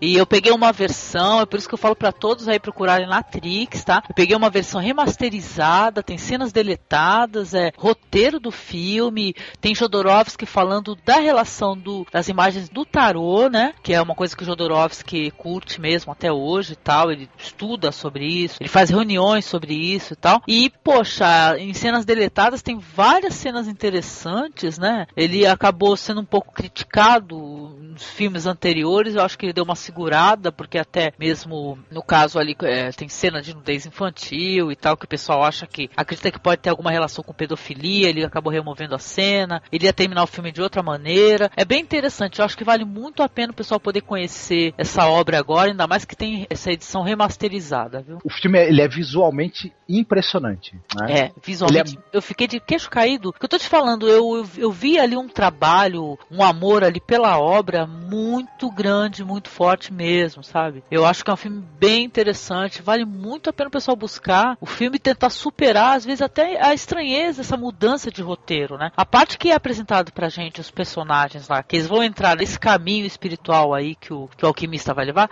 é muito bonito, entendeu? É muito bonito, é muito interessante e é muito atual, gente. Não, sabe, não envelheceu, sabe? Não envelheceu. É, o, o mundo, infelizmente, ainda continua muito parecido com o que o, o Jodorowsky descreve no, na, nessa, ainda na, na, primeira parte da Montanha Sagrada. Aí que a gente vai chegar no que a gente tinha comentado, que você falou da batalha judicial. Ah, sim. O produtor Alan Klein, esse produtor americano, ele tinha os direitos de distribuição dos filmes do Jodorowsky. Bom, depois da Montanha Sagrada, ele falou pro Jodorowsky o seguinte: Olha, é, eu tenho uma ideia pro seu próximo filme. Nós vamos. Tem um, tem um romance aí que fez o maior sucesso, um romance erótico, sadomasoquista chamado A História de O. Você vai fazer uma adaptação desse romance, vai ter bastante putaria, bastante doideira. Nós vamos fazer um puta filme, vamos fazer sucesso, vamos, vamos ganhar dinheiro pra caraco. O Jodorowsky falou pro Alan Clay o seguinte: não vou dirigir essa, essa porra nenhuma não estou interessado, não é o que eu quero fazer, eu quero fazer um roteiro meu, quero continuar fazendo filmes a respeito de, de busca espiritual, de releitura do ser humano através do tarô. Não quero fazer a história de ouro, não vou, não vou fazer um roteiro em cima do que você quer. O Alan Clay ficou muito puto da vida, né? Ele, o Jodorowsky queria autonomia, o Alan Clay, ele achou que, ele ia, que o Jodorowsky ia ficar sob o cabresto dele, que ele ia fazer filmes para ele, né? O Jodorowsky não quis, ele ficou furioso, entrou com a batalha judicial para impedir o Jodorowsky de distribuir os filmes dele, de exibir os filmes dele. Por isso, Jodorowsky ficou muito tempo sem poder exibir e distribuir o Fando Elis, o El Topo, a própria Montanha Sagrada depois. A Montanha Sagrada é de 73. Ele acabou ficando mais de 10 anos ou mais de 15 anos, se eu não me engano, sem dirigir nada, sem fazer nada no cinema. Voltou para produzir teatro, é, ficou trabalhando como roteirista de quadrinhos e fazendo muito, mas muito sucesso como roteirista de quadrinhos. Trabalhou na área dos quadrinhos com os maiores desenhistas do quadrinho francês, né? Os álbuns dele sempre vendendo muito, se tornando séries de grande sucesso, né? A gente pode citar aí, além do Incal, a gente pode citar também é, a saga dos Metabarões, Barões, os Borgia, enfim, tal, um, uma infinidade aí de. É, mais recentemente também ele fez uma série de quadrinhos de faroeste chamada Bouncer. Provavelmente o Bouncer vai virar filme também, essa série de quadrinhos dele com o desenhista François Bouc. Vamos colocar no, no, no post, né, também, links para você saber mais sobre as HQs que o Jodorowsky produz, certo? Então, ele ficou sem poder produzir nada no cinema, por conta dessa briga, dessa briga que ele teve, uma, essa, é, ele ficou 30 anos sem falar com Alan Klein, sem falar com o cara, é, nessa batalha judicial pela, pela posse da, do, da distribuição dos filmes dele, né? Uhum. Depois de 30 anos, já em 2006, mais ou menos, eles se reconciliaram, ele e o Alan Klein. Fizeram as pazes, eles, o cara repensou tudo o que aconteceu e falou pro Jodorowsky, olha, eu vou financiar o relançamento de todos os seus filmes em DVD remasterizado, vamos, né, vou tentar reparar um pouco esse problema todo que houve entre a gente, que eu te prejudiquei, você me prejudicou. Porra, e por que que o Alan Klein tinha essa, essa capacidade de, de, prejudicar o Jodorowsky dessa maneira, pô? Porque parece que ele, ele ficou com os direitos de distribuição dos filmes do Jodorowsky em troca da grana que ele deu pro Jodorowsky Tarkovsky oh. fazer a, a, Montanha Sagrada. E eles tinham a intenção de fazer vários filmes em parceria, só que azedou a amizade deles. Outro detalhe também, que é,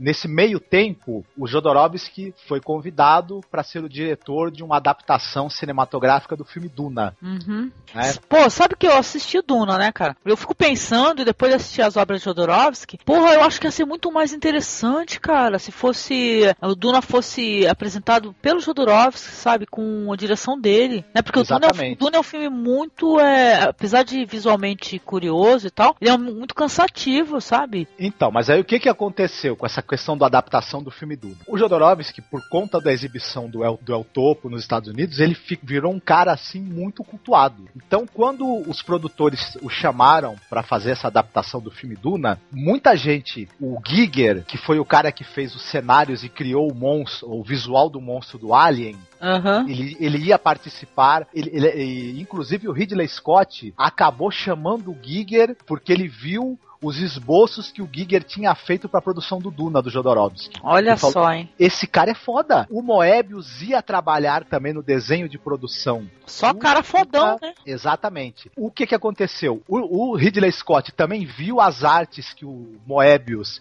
tinha feito para a produção do filme Duna, chamou o Moebius para trabalhar na produção também do filme Alien e o Dan O'Bannon, que era um escritor e roteirista e diretor de, de filmes de ficção científica B, ia trabalhar também no roteiro do Duna. Quando o filme não aconteceu, o Ridley Scott chamou o Dan O'Bannon para escrever o roteiro do Alien, o oitavo passageiro. Então, Vai o filme Alien herdou uma parte do, do, do, pessoal ali que ia trabalhar na produção do Duna. Outra coisa, ia participar do filme a, a, vários atores conhecidos, né? Mick Jagger, o próprio John Lennon, enfim, a Yoko Ono, uma série de personalidades aí da época, curiosas. A trilha sonora ia ser feita pelo Pink Floyd, né? É, o David Carradine, o Orson Welles e o Salvador Dali já estavam com. É, eram presenças confirmadas também no elenco do filme. Ou a coisa ia ser fantástica. Só que o Jodorowsky me apareceu para os produtores com tudo isso, só que ele apareceu com um projeto, né, de um de, que o filme teria 14 horas de duração né? é, 14 horas de duração e seria uma mega saga em que o, o, o sujeito, né, o, o personagem é, passaria de um homem ignorante para alguém que tem a compreensão do, do, do, que é a grandeza da mente de um planeta e da, e da grande mente que está por trás de todo o universo usando a partir, a partir do romance do Frank Herbert. Os produtores falaram, vai se danar, tu é louco. É, ele quis fazer outra viagem transcendental, né? E espiritual, e o pessoal não aceitou, né? Apesar que, olha, o Duna, de qualquer maneira, é um filme bem cansativo, então falharam do mesmo jeito, né? É, o pessoal falou, você quer fazer o, o que com 14? Uma mega, é, uma mega saga é, de espiritual de 14 horas? Cancela essa porra! Cancela! Para tudo. Aí entregaram para o David Lynch o projeto. Também não deram liberdade para o David Lynch fazer o que ele queria. Uhum. Deram o, o, o orçamento insuficiente para o David Lynch. Uma parte da grana já tinha sido usado para a produção do filme que o Jodorowsky ia dirigir, né? Não deixaram o David Lynch fazer a montagem final e deu. E deu no que, que deu. deu.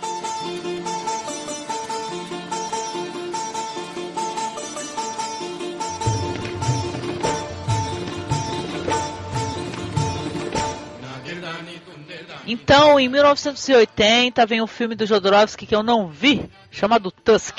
Exatamente. A produtora francesa Galmon resolveu produzir uma aventura, né, exótica, né, com o Jodorowsky como diretor. Ele não teve liberdade total para fazer o filme, ele não teve liberdade total para fazer a montagem final e ele basicamente não gostou do resultado. A, história é, basic, é mais ou menos o seguinte: você tem um inglês que ele trabalha com comércio de elefantes na Índia, nasce uma filha, né, desse colonizador inglês, chamada Elise. Ela nasce na mesma hora que um elefante que vai ser apelidado por ela mesma de Tusk. Certo. E a partir daí, o destino do elefante e dela começam a se cruzar. Ela cresce desenvolvendo uma amizade por esse filhote de elefante. Ela é encantada com a cultura indiana, ela, ela se sente muito identificada com a cultura indiana, contra a vontade do pai que quer que ela tenha uma cultura europeia que é uma educação europeia, ela gosta mesmo é do povo indiano, daquela cultura, e ela tem uma afeição por esse elefante, que pro pai dela também, de certa maneira, não passa de mais um animal para ser comercializado. O filme Sim. acaba jogando com isso, né? Com essa revolta dela contra a cultura europeia e essa vontade que essa, menina, essa moça tem de, de se assumir como uma, um amante da cultura indiana, de, de fazer parte daquela civilização, e também o destino do elefante, que quer a uhum. liberdade. Ele não quer ser um elefante escravizado, usado como animal de carga e ser comercializado, enfim. Foi um fracasso de bilheteria, né, esse filme, né? De crítica também, né? O filme não funciona, ele é longo demais, na minha opinião. Ele, você não consegue se emocionar, o elenco do filme é muito ruim, muito fraquinho. Você não tem em nenhum momento, em quase nenhum momento, a ousadia, a complexidade uhum. e a beleza plástica dos filmes do Jodorowsky não está presente aí no Tusk. Ele é uma uma aventura, né,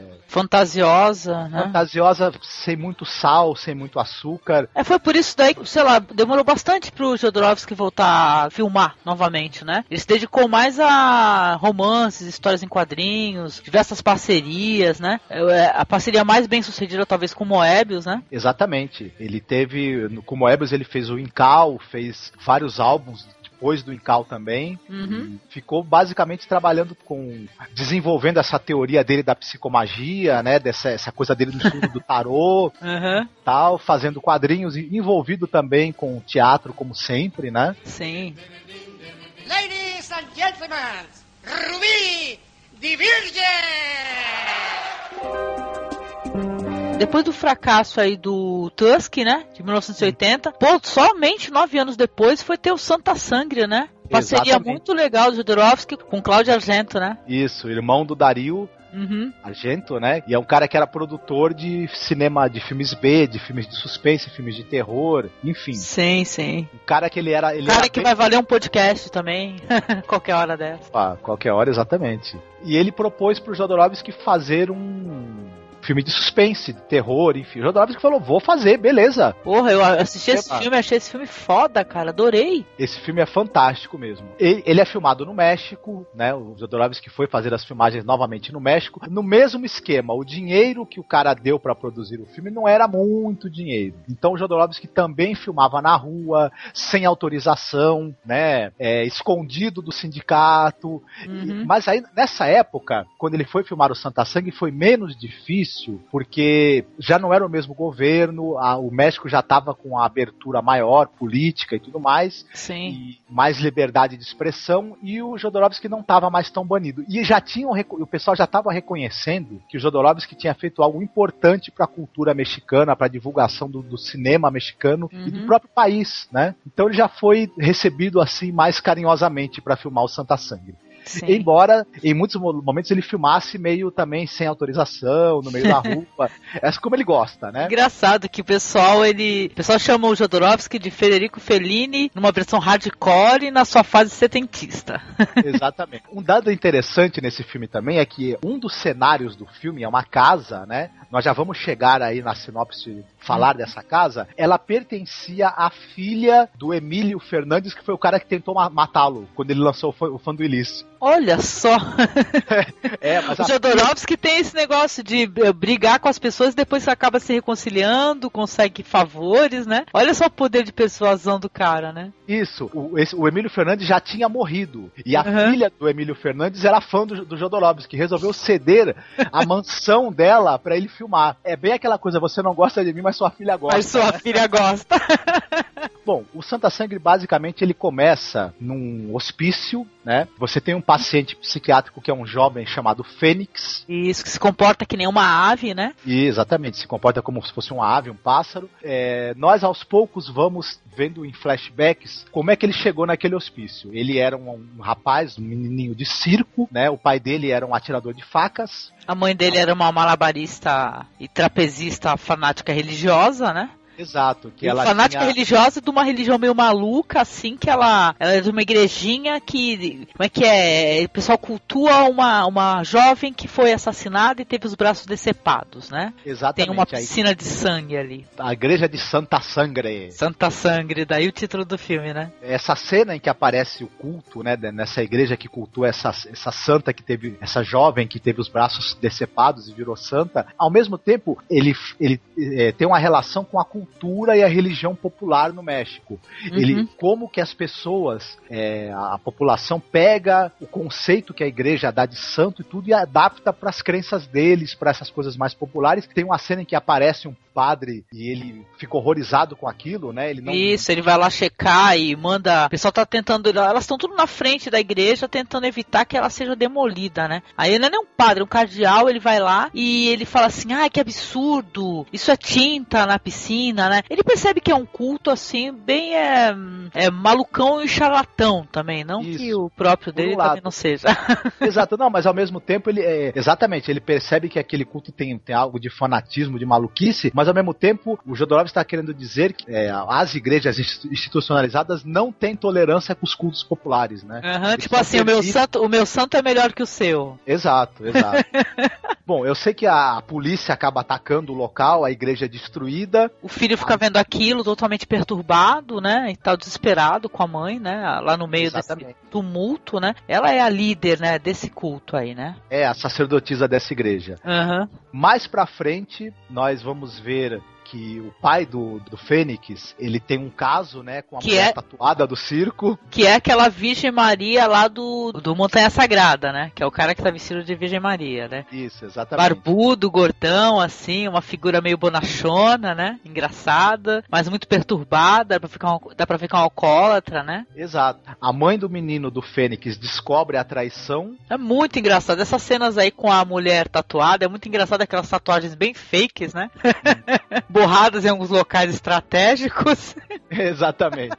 E muito engraçada, ela faz uma dança toda sensual, assim, aí a mãe dele chega com ele, presencia isso daí, ela quer matar Sim. ele, quer matar ela. Joga ácido no- nos dois, né? Não, não, mas isso daí é mais pra frente. Logo no começo ela presencia é, essa mulher tatuada aí tentando seduzir o marido dela, e depois ela vai fazer sexo com ele, cara. Exatamente. Sabe? É, tipo assim, aquelas relações bem estouradas, assim, que o pessoal tá querendo se matar, daqui a pouco já tá se amando, sabe? Mas eu sei que uma hora ela não aguenta e pega os dois na cama e joga ácido. Nossa, é uma cena bem. E o menino ele acaba assistindo isso daí, né? Exato. Isso daí que deixa ele perturbado. Exato, porque o pai dele, quando é descoberto, né, na cama com a amante e a, e a mulher dele joga ácido, ele, ele pega duas facas e decepa os dois braços dela. É, exatamente, cena Na bem frente do filho. interessante essa cena, a maneira como ela foi filmada, né? De cima pra baixo, assim, muito legal mesmo.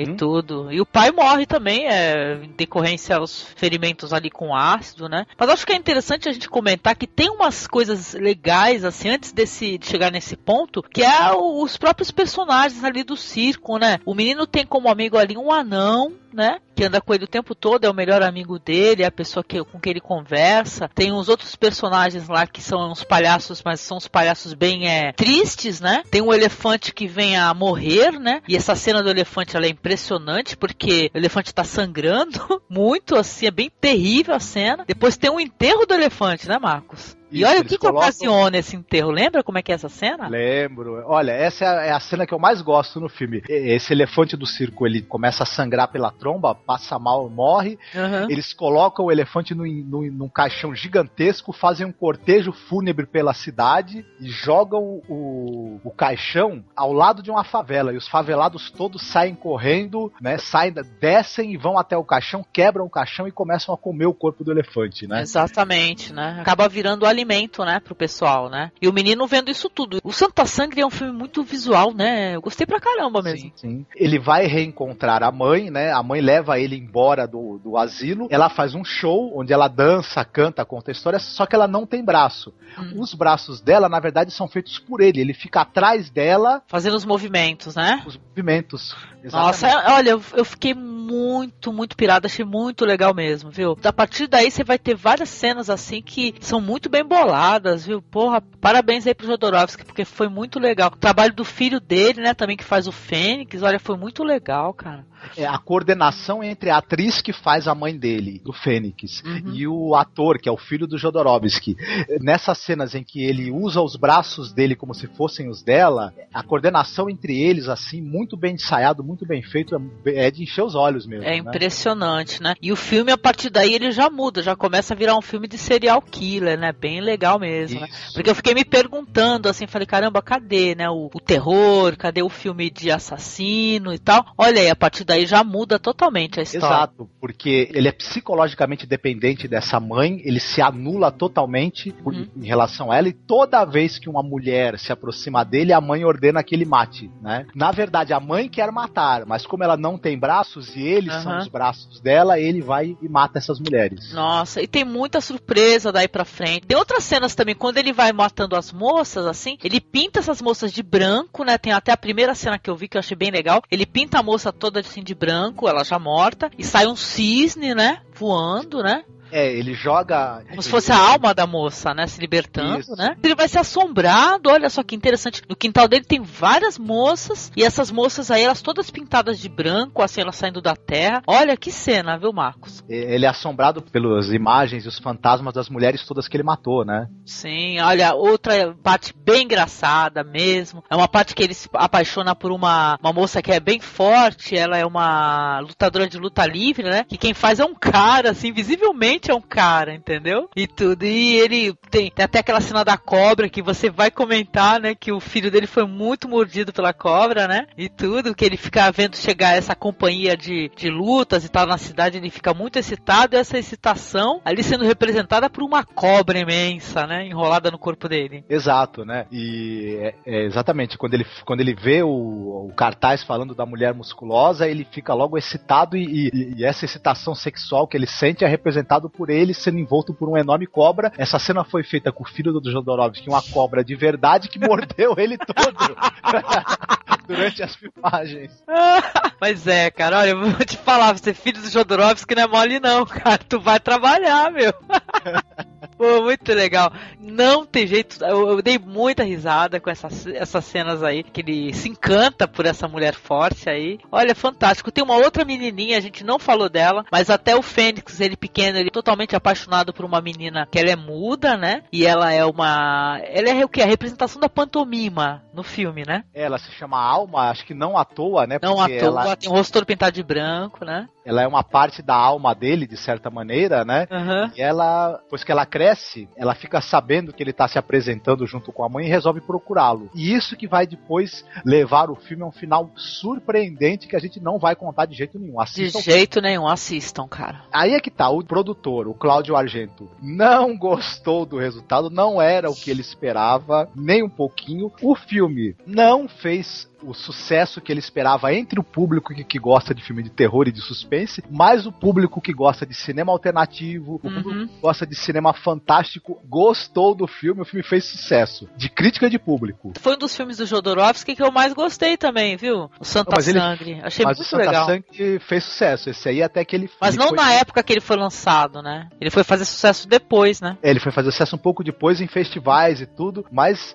é, esse daí talvez tenha sido junto com o El Topo os dois filmes do, do Jodorowsky que acabaram sendo, se não um grande sucesso comercial, também não deram tanto prejuízo, né? Pois é, então, ele é um, um daqueles filmes que são experiências sensoriais. Você vai ter muitos visuais interessantíssimos, você vai ficar ali com a cuca fundida, tentando é, compreender a história, assim, olha, o que que tá acontecendo, como é que tá rolando isso daí, o que que esse cara tá tentando dizer. Não é assim, é surrealista, vai que nem a gente falou ali do fã do Elise, de, de ser muita sketch, não, é uma história ali bem linear e tudo, né? Mas olha, é bem interessante. É chocante também, é crítico. Santa Sangre foi uma experiência para mim. Eu gostei muito também. Eu, é um dos filmes do Jodorowsky que eu mais gosto. Esse filme, ele se distancia um pouco do surrealismo e daquela, daquela estética toda do movimento pânico, né? E, uhum. e ele, ele, é um filme talvez que, que tenha mais ainda do que todos eles a cara do Jodorowsky, né? E, e onde o Jodorowsky já está trabalhando também alguns conceitos da psicomagia, dessa forma de terapia psicológica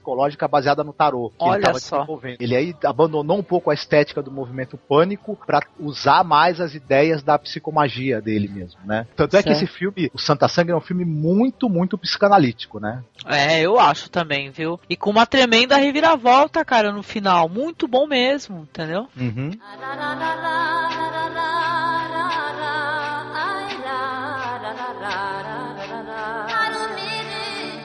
Pois é, então, o último filme lançado pelo Jodorowsky, né? Que é interessante é citar que é um filme que é renegado pelo próprio diretor, né? E pelos seus fãs. O pessoal, o pessoal que curte o trabalho do Jodorowsky não gosta nem um pouquinho do Ladrão do Arco-Íris, que é um filme de 1990. Por que será, Marcos? Bom, esse filme tem o seguinte: esse filme ele é, ele é baseado num conto de uma escritora chamada Berta Domingues. Ela é esposa de um produtor de, de cinema inglês, né? E o cara que queria, né, fazer um filme com, com esse conto dela, né? Ela escreveu o roteiro e ele chamou o Jodorowsky e falou: Olha, eu quero produzir esse filme aí e tal, que é baseado num conto da minha mulher. É, vai ter alguns atores famosos no elenco: Omar Sharif, Peter O'Toole, é, o próprio Christopher Lee. O Jodorowsky achou que era interessante. Ele queria ter duas experiências, né? Ele queria ter a experiência de poder fazer o filme com um orçamento, né? Coisa que ele nunca tinha conseguido antes, né? Queria poder trabalhar com atores conhecidos. Ele gostava muito do, do Peter O'Toole, gostava muito do, do Omar Sharif. Do Christopher Lee, né? Claro, imagina, né? E ele queria ter a chance de trabalhar com esse pessoal, né? Uhum. E tal. Bom, só que ele estava proibido de mexer em uma linha que fosse do roteiro e ele tinha que filmar exatamente o que estava no roteiro. Tanto é que ele o tempo todo tinha um monte de seguranças que em ridículo, volta dele, né? garantindo que ele não ia tomar nenhuma é, liberdade em cima do roteiro. Outra coisa. É um filme sob encomenda, né? Você só Exatamente. vai só dirigir, só. Gente que vai mandar em tudo, né? Isso acontece em casos, o cara não tem a menor autonomia, gente. Exatamente. Outra coisa que aconteceu: o Omar Sharif e o Peter O'Toole não foram com a cara do Jodorowsky. Eles não gostavam dos filmes do, que o Jodorowsky tinha feito e eles achavam que a direção dele podia ser um perigo para a imagem deles como atores. Que absurdo, então, né? É, e falaram pro produtor, olha, não deixa esse cara fazer o que ele quer, não deixa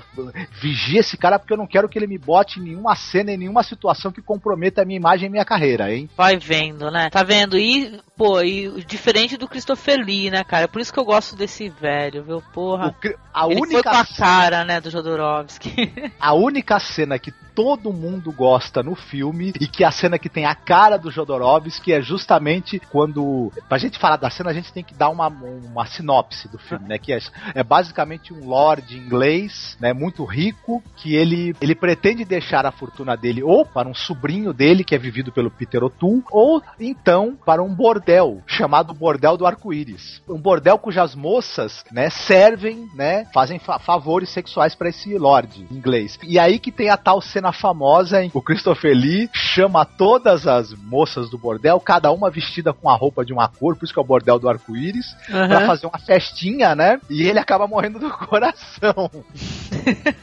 tem uma morte bem feliz, né? Imagina, né? Bastante feliz. É, mas não, é interessante que o Omar Sharif, o Peter O'Toole, né? Que são os caras que têm os filmes sérios, assim. Por que será o motivo da antipatia com o Jodorowsky, cara? Eram os caras ligados ao cinema mais clássico, a narrativa mais clássica. Shakespeariana, né, e tal. Isso. Imagina, o Omar Sharif foi o Dr. Givago, né? O Peter é. O'Toole foi o Lawrence da Arábia, né? Fizeram os, as grandes interpretações da carreira dos dois foram justamente em dois grandes filmes épicos, né? De narrativa muito, muito clássica, né? Talvez eles achassem o Jodorowsky assim meio charlatão, né? Pode ser isso, porque é, é o seguinte, a, a, então o Jodorowsky já bem conhecido e com fama, às vezes até má fama, né? O pessoal é, não é esse cara fica querendo fazer esses filmes sobre viagem espiritual, sobre iluminação e tal. Quiser arrumar com o pessoal lá do Duna, né? Imagina, né? Ele apareceu lá com um épico de sei lá eu quantas horas e tal, prejudicou um pouco as filmagens, né? Modificou tudo acabou a reputação do Jodorowsky precedendo ele de alguma maneira, né? Exato. E outra coisa, quem o, o tanto o Peter O'Toole quanto, quanto o Omar Sharif chegaram ao estrelato em filmes do David Lean, né? Eu não sei quem trabalhou com o David Lean se acertar trabalhando com o Jodorowsky, que eu acho difícil, viu? É muito é, é, é, são os opostos totais, né? Já diferente do Christopher Lee, né? Pô, um cara que tem muito trabalho ali com, com o cinema um pouco mais trash, vamos dizer assim, né? E tal, uma cabeça muito aberta, né? Que legal. Isso. Já o Christopher Lee, que era o, um, um, cara que se fez fazendo filmes pra Hammer, né? Ele não estranhou nem um pouco o Jodorowsky, com certeza. Ah, ele deve ter adorado tudo, cara, com certeza. Por isso que eu gosto desse velhinho, meu. Então, eu sei que ele morre e, e a fortuna dele deveria ficar para, o, para esse sobrinho. Só que o sobrinho não quer saber do dinheiro. Ele vai se esconder nos no subterrâneos, lá no esgoto da cidade, e pesquisar alquimia, enfim. E ele tem uma grande amizade com um outro cara que é meio mendigo, meio ladrão, meio, meio artista de rua, que é o Omar Sharif. E o Omar Sharif o tempo todo tenta convencer o personagem do Peter O'Toole a ir receber o dinheiro do tio, né? Ah, sim. É um ele não quer, né? Ele não quer. E o personagem do Omar Sharif, apesar dele não querer ir receber esse dinheiro, eles mantêm uma amizade, os dois, né? Até há quem veja aí nessa relação dos dois algo de homoerótico também, viu? o pessoal é, é. algo de homoerótico em tudo, pô. Exatamente, não, mas tem, tem, assim, você fica assim com uma pulga atrás da orelha desses dois personagens, sabe? Se eles, no fundo, eles não é, não há, até, até o final do filme eu não vou contar, pra quem se animar a ver eu não vou contar, uhum. mas o final, assim, deixa isso meio... Eu sei que, que durante, durante décadas o personagem do Omar Sharif quer convencer o Peter O'Toole a, a pegar o dinheiro, mas ele não vai, de jeito nenhum. Perto do final do filme, eles brigam, né, quando ele vê a notícia que o dinheiro vai ser dado pro bordel, e o Peter O'Toole não quer saber do dinheiro, eles brigam e rompem Olha a amizade. Só. só que no final, acaba tendo uma grande inundação no, no, esgoto e o Omar Sharif resolve tentar salvar a vida do amigo, mesmo contrariado, mesmo com raiva dele. Então, Caramba! Não, foi um grande sucesso e o próprio Jodorowsky não gosta nem um pouquinho, né, do filme, né? Exato. Ele não, não teve autonomia, entendeu? Porque ele foi vigiado, foi, ele foi decepcionante, ele pensou que ia ser legal ele trabalhar com orçamento, agora não ter que ficar brigando com todo mundo, ou chavecando todo mundo, né? Exatamente. Ele, ele no fim acabou sendo um aborrecimento, ele não teve, teve nenhuma autonomia autonomia, não pôde participar da montagem final do filme e ele também não, não vê esse filme como, como obra dele. Agora, uma coisa é certa: tanto esse filme quanto o outro que ele fez também, sem ter liberdade criativa total, Tusk, uhum. se não são bons filmes, não deixam de, de alguma maneira de ser interessantes. Esse aí, o Ladrão do Arco-Íris, talvez até é, ele tem algumas coisas assim que podem até agradar o público, enfim, ele, ele pega um pouco esse lado do emocional, da amizade entre esses dois senhores, né? É uma amizade entre dois homens já maduros, entre dois, dois velhos, na verdade. Sim. Uma amizade que a, gente, que a gente não sabe se é amizade, se é amor, enfim. Por esse lado, talvez até algumas pessoas gostem do filme, tudo. Ele não é um filme totalmente desprezível, que você vai assistir você não vai encontrar nada de interessante nele. Ao contrário, ele tem algumas cenas interessantes, como o Tusk também uhum. tem alguma coisa de interessante. Não chega a ser um desbunde, como os outros filmes do Jodorowsky, que nem causou também tanta polêmica. Não causou polêmica nenhuma, na verdade, nesses dois filmes filmes. Certo. Então, de qualquer maneira, ouvinte, ó,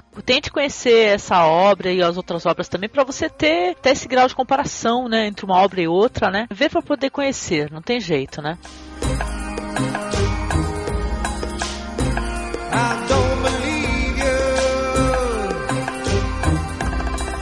Falando um pouco mais sobre o trabalho do Jodorowsky, além do cinema, eu sei que o Jodorowsky ele escreve bastante, tem peças representadas no Brasil com o roteiro do Jodorowsky. Entre essas peças, As Três Verras, né, que é as Três Velhas, né, foi representado no Festival Internacional do Teatro de São José do Rio Preto em 2008, com direção de Maria Alice Vergueiro, né, que além de estar no elenco, tem o Luciano Tiroli, Henrique Strutter e William Amaral, que conta a história de duas marquesas gêmeas de 88 anos que vivem recolhidas em uma mansão arruinada sob os cuidados da criada de 100 anos. Olha só. Uhum. Assombradas pela imagem de um pai terrível, quase mortas de fome, revolvem a vida e fazem estranhas descobertas. Esse espetáculo iconoclasta recebeu duas leituras críticas no festival. A primeira leitura de Alexandre Mate, o Mate, que afirma que o espetáculo é uma surpreendente combinação do riso, do disforme, do poético, em busca de um teatro tão intenso quanto efêmero. Entre outras leituras também, né? De qualquer maneira, é bem interessante é, citar, porque Maria Alice Vergueiro, ela é muito famosa e tem apelido de Tapa na Pantera, né, Marcos? Uhum, exatamente, exatamente. É, é, quando essa peça foi encenada, né, o Jodorowsky ele, ele já era mais conhecido tal, ele já tinha um nome, né, no teatro, e aí as pessoas já estavam avaliando a obra dele com, de uma maneira, eu acho que mais justa, né? Ele não era tão avacalhado e execrado quanto chegou a ser em alguns momentos da carreira dele, né? Uhum. Ainda falando sobre a, ele no cinema, ele tentou produzir mais um filme que era o King Shot. Isso. Produzido pelo David Lynch, não é esse? E, isso. Ele e o David Lynch e, e, estavam planejando produzir um filme de gangster metafísico, né? Mas acabou não dando certo, não foi liberado o financiamento, porém. Oh, oh, tem novidade. Vai, vai rolar um filme aí dirigido por ele, ele vai voltar à direção numa, é, num filme que ele pretendia fazer, que seria uma espécie de continuação do El Topo. Uhum. A grana já tá liberada, então o filme vai acontecer, provavelmente. Uhul! Mais Jodorowsky pra gente aí, vamos torcer, cara. Ano que vem começam as filmagens, tem Marilyn Manson aí. Fantástico.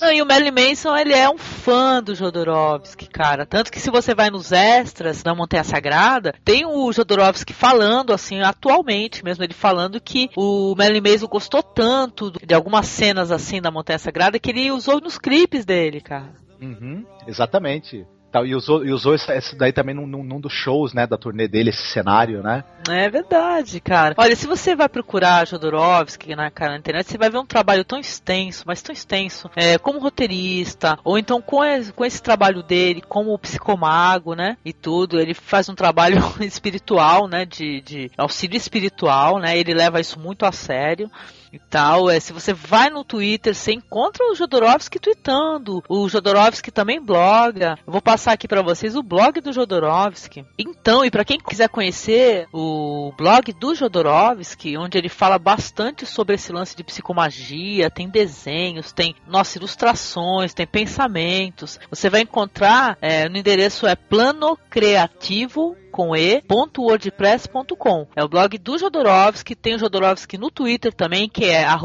@alejodorowsky, tudo junto, tá? E ele bloga bastante, ele twitta, o velhinho não para de trabalhar, cara. Muito legal mesmo. E eu acho que é isso, né? A, a gente é, claro, a gente, olha, quem assistir aos filmes dele vai perceber que a gente, nesse tempo aí do, do, programa, com essas poucas palavras, não conseguiu transmitir tudo que é o universo desse cara que é, é artista de circo, mímico, escritor, diretor de teatro, diretor de cinema, uhum. ator, roteirista de quadrinhos, charlatão e um artista e uma pessoa incrível, cara, porque olha só todo o trabalho que o Jodorowsky teve e ainda tem até hoje, viu? Independente das crenças aí que o pessoal tenha, no que ele diz, no que ele pensa, entendeu? Ele é um cara importantíssimo até para você que tá fazendo cinema, sabe? Você tá pensando aí, caramba, como é que eu vou fazer para poder é, fazer um filme, para fazer um curta? Olha o exemplo do Jodorowsky aí, gente. Ele trabalhou pra caramba, tem as obras dele reconhecidas, infelizmente não muito conhecidas aqui no Brasil, acho que o pessoal precisa conhecer. O Jodorowsky Jodorowsky, né? Por isso que a gente respeita muito esses blogs de cinema alternativo que dão a luz a esses diretores aí, fica mostrando o trabalho desses caras aí, divulgando o trabalho dessas pessoas, sabe? A gente faz isso aqui também no nosso blog, tá de uma maneira já sonora, né, e tudo, né, para vocês. E olha, se eu for dar a minha consideração final a respeito do, do trabalho do Jodorowsky, eu vou dizer que é um trabalho bem interessante, é muito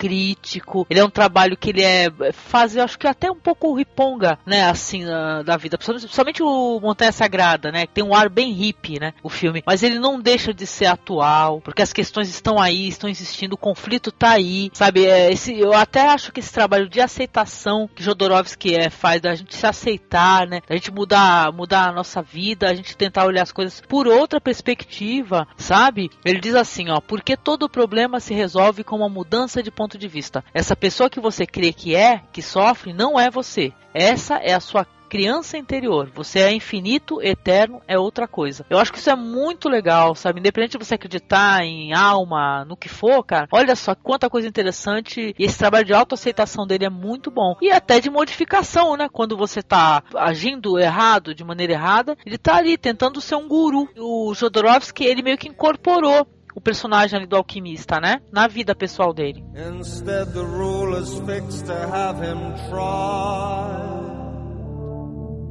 and handed him the poison drink.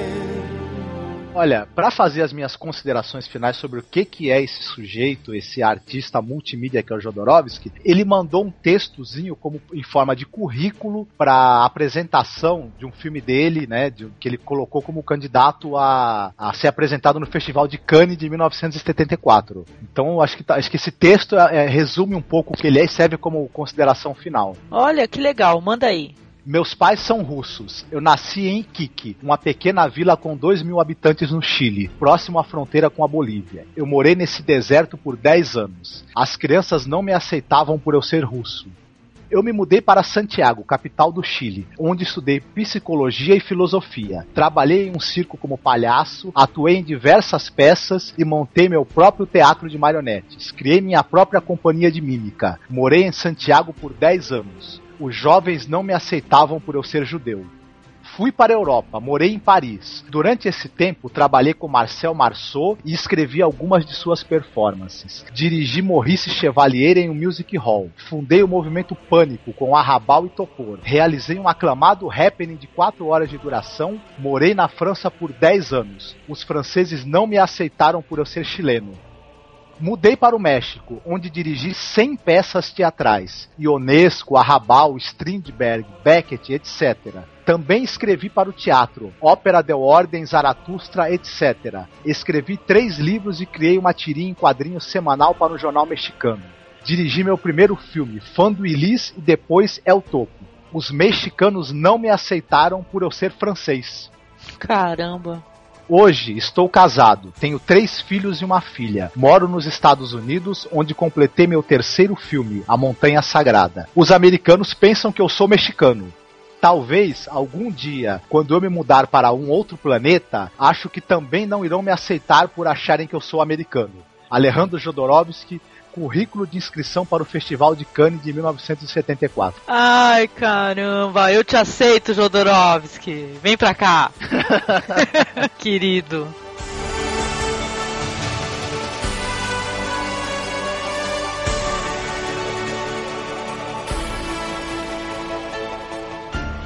É isso. Falamos um pouquinho sobre Jodorowsky.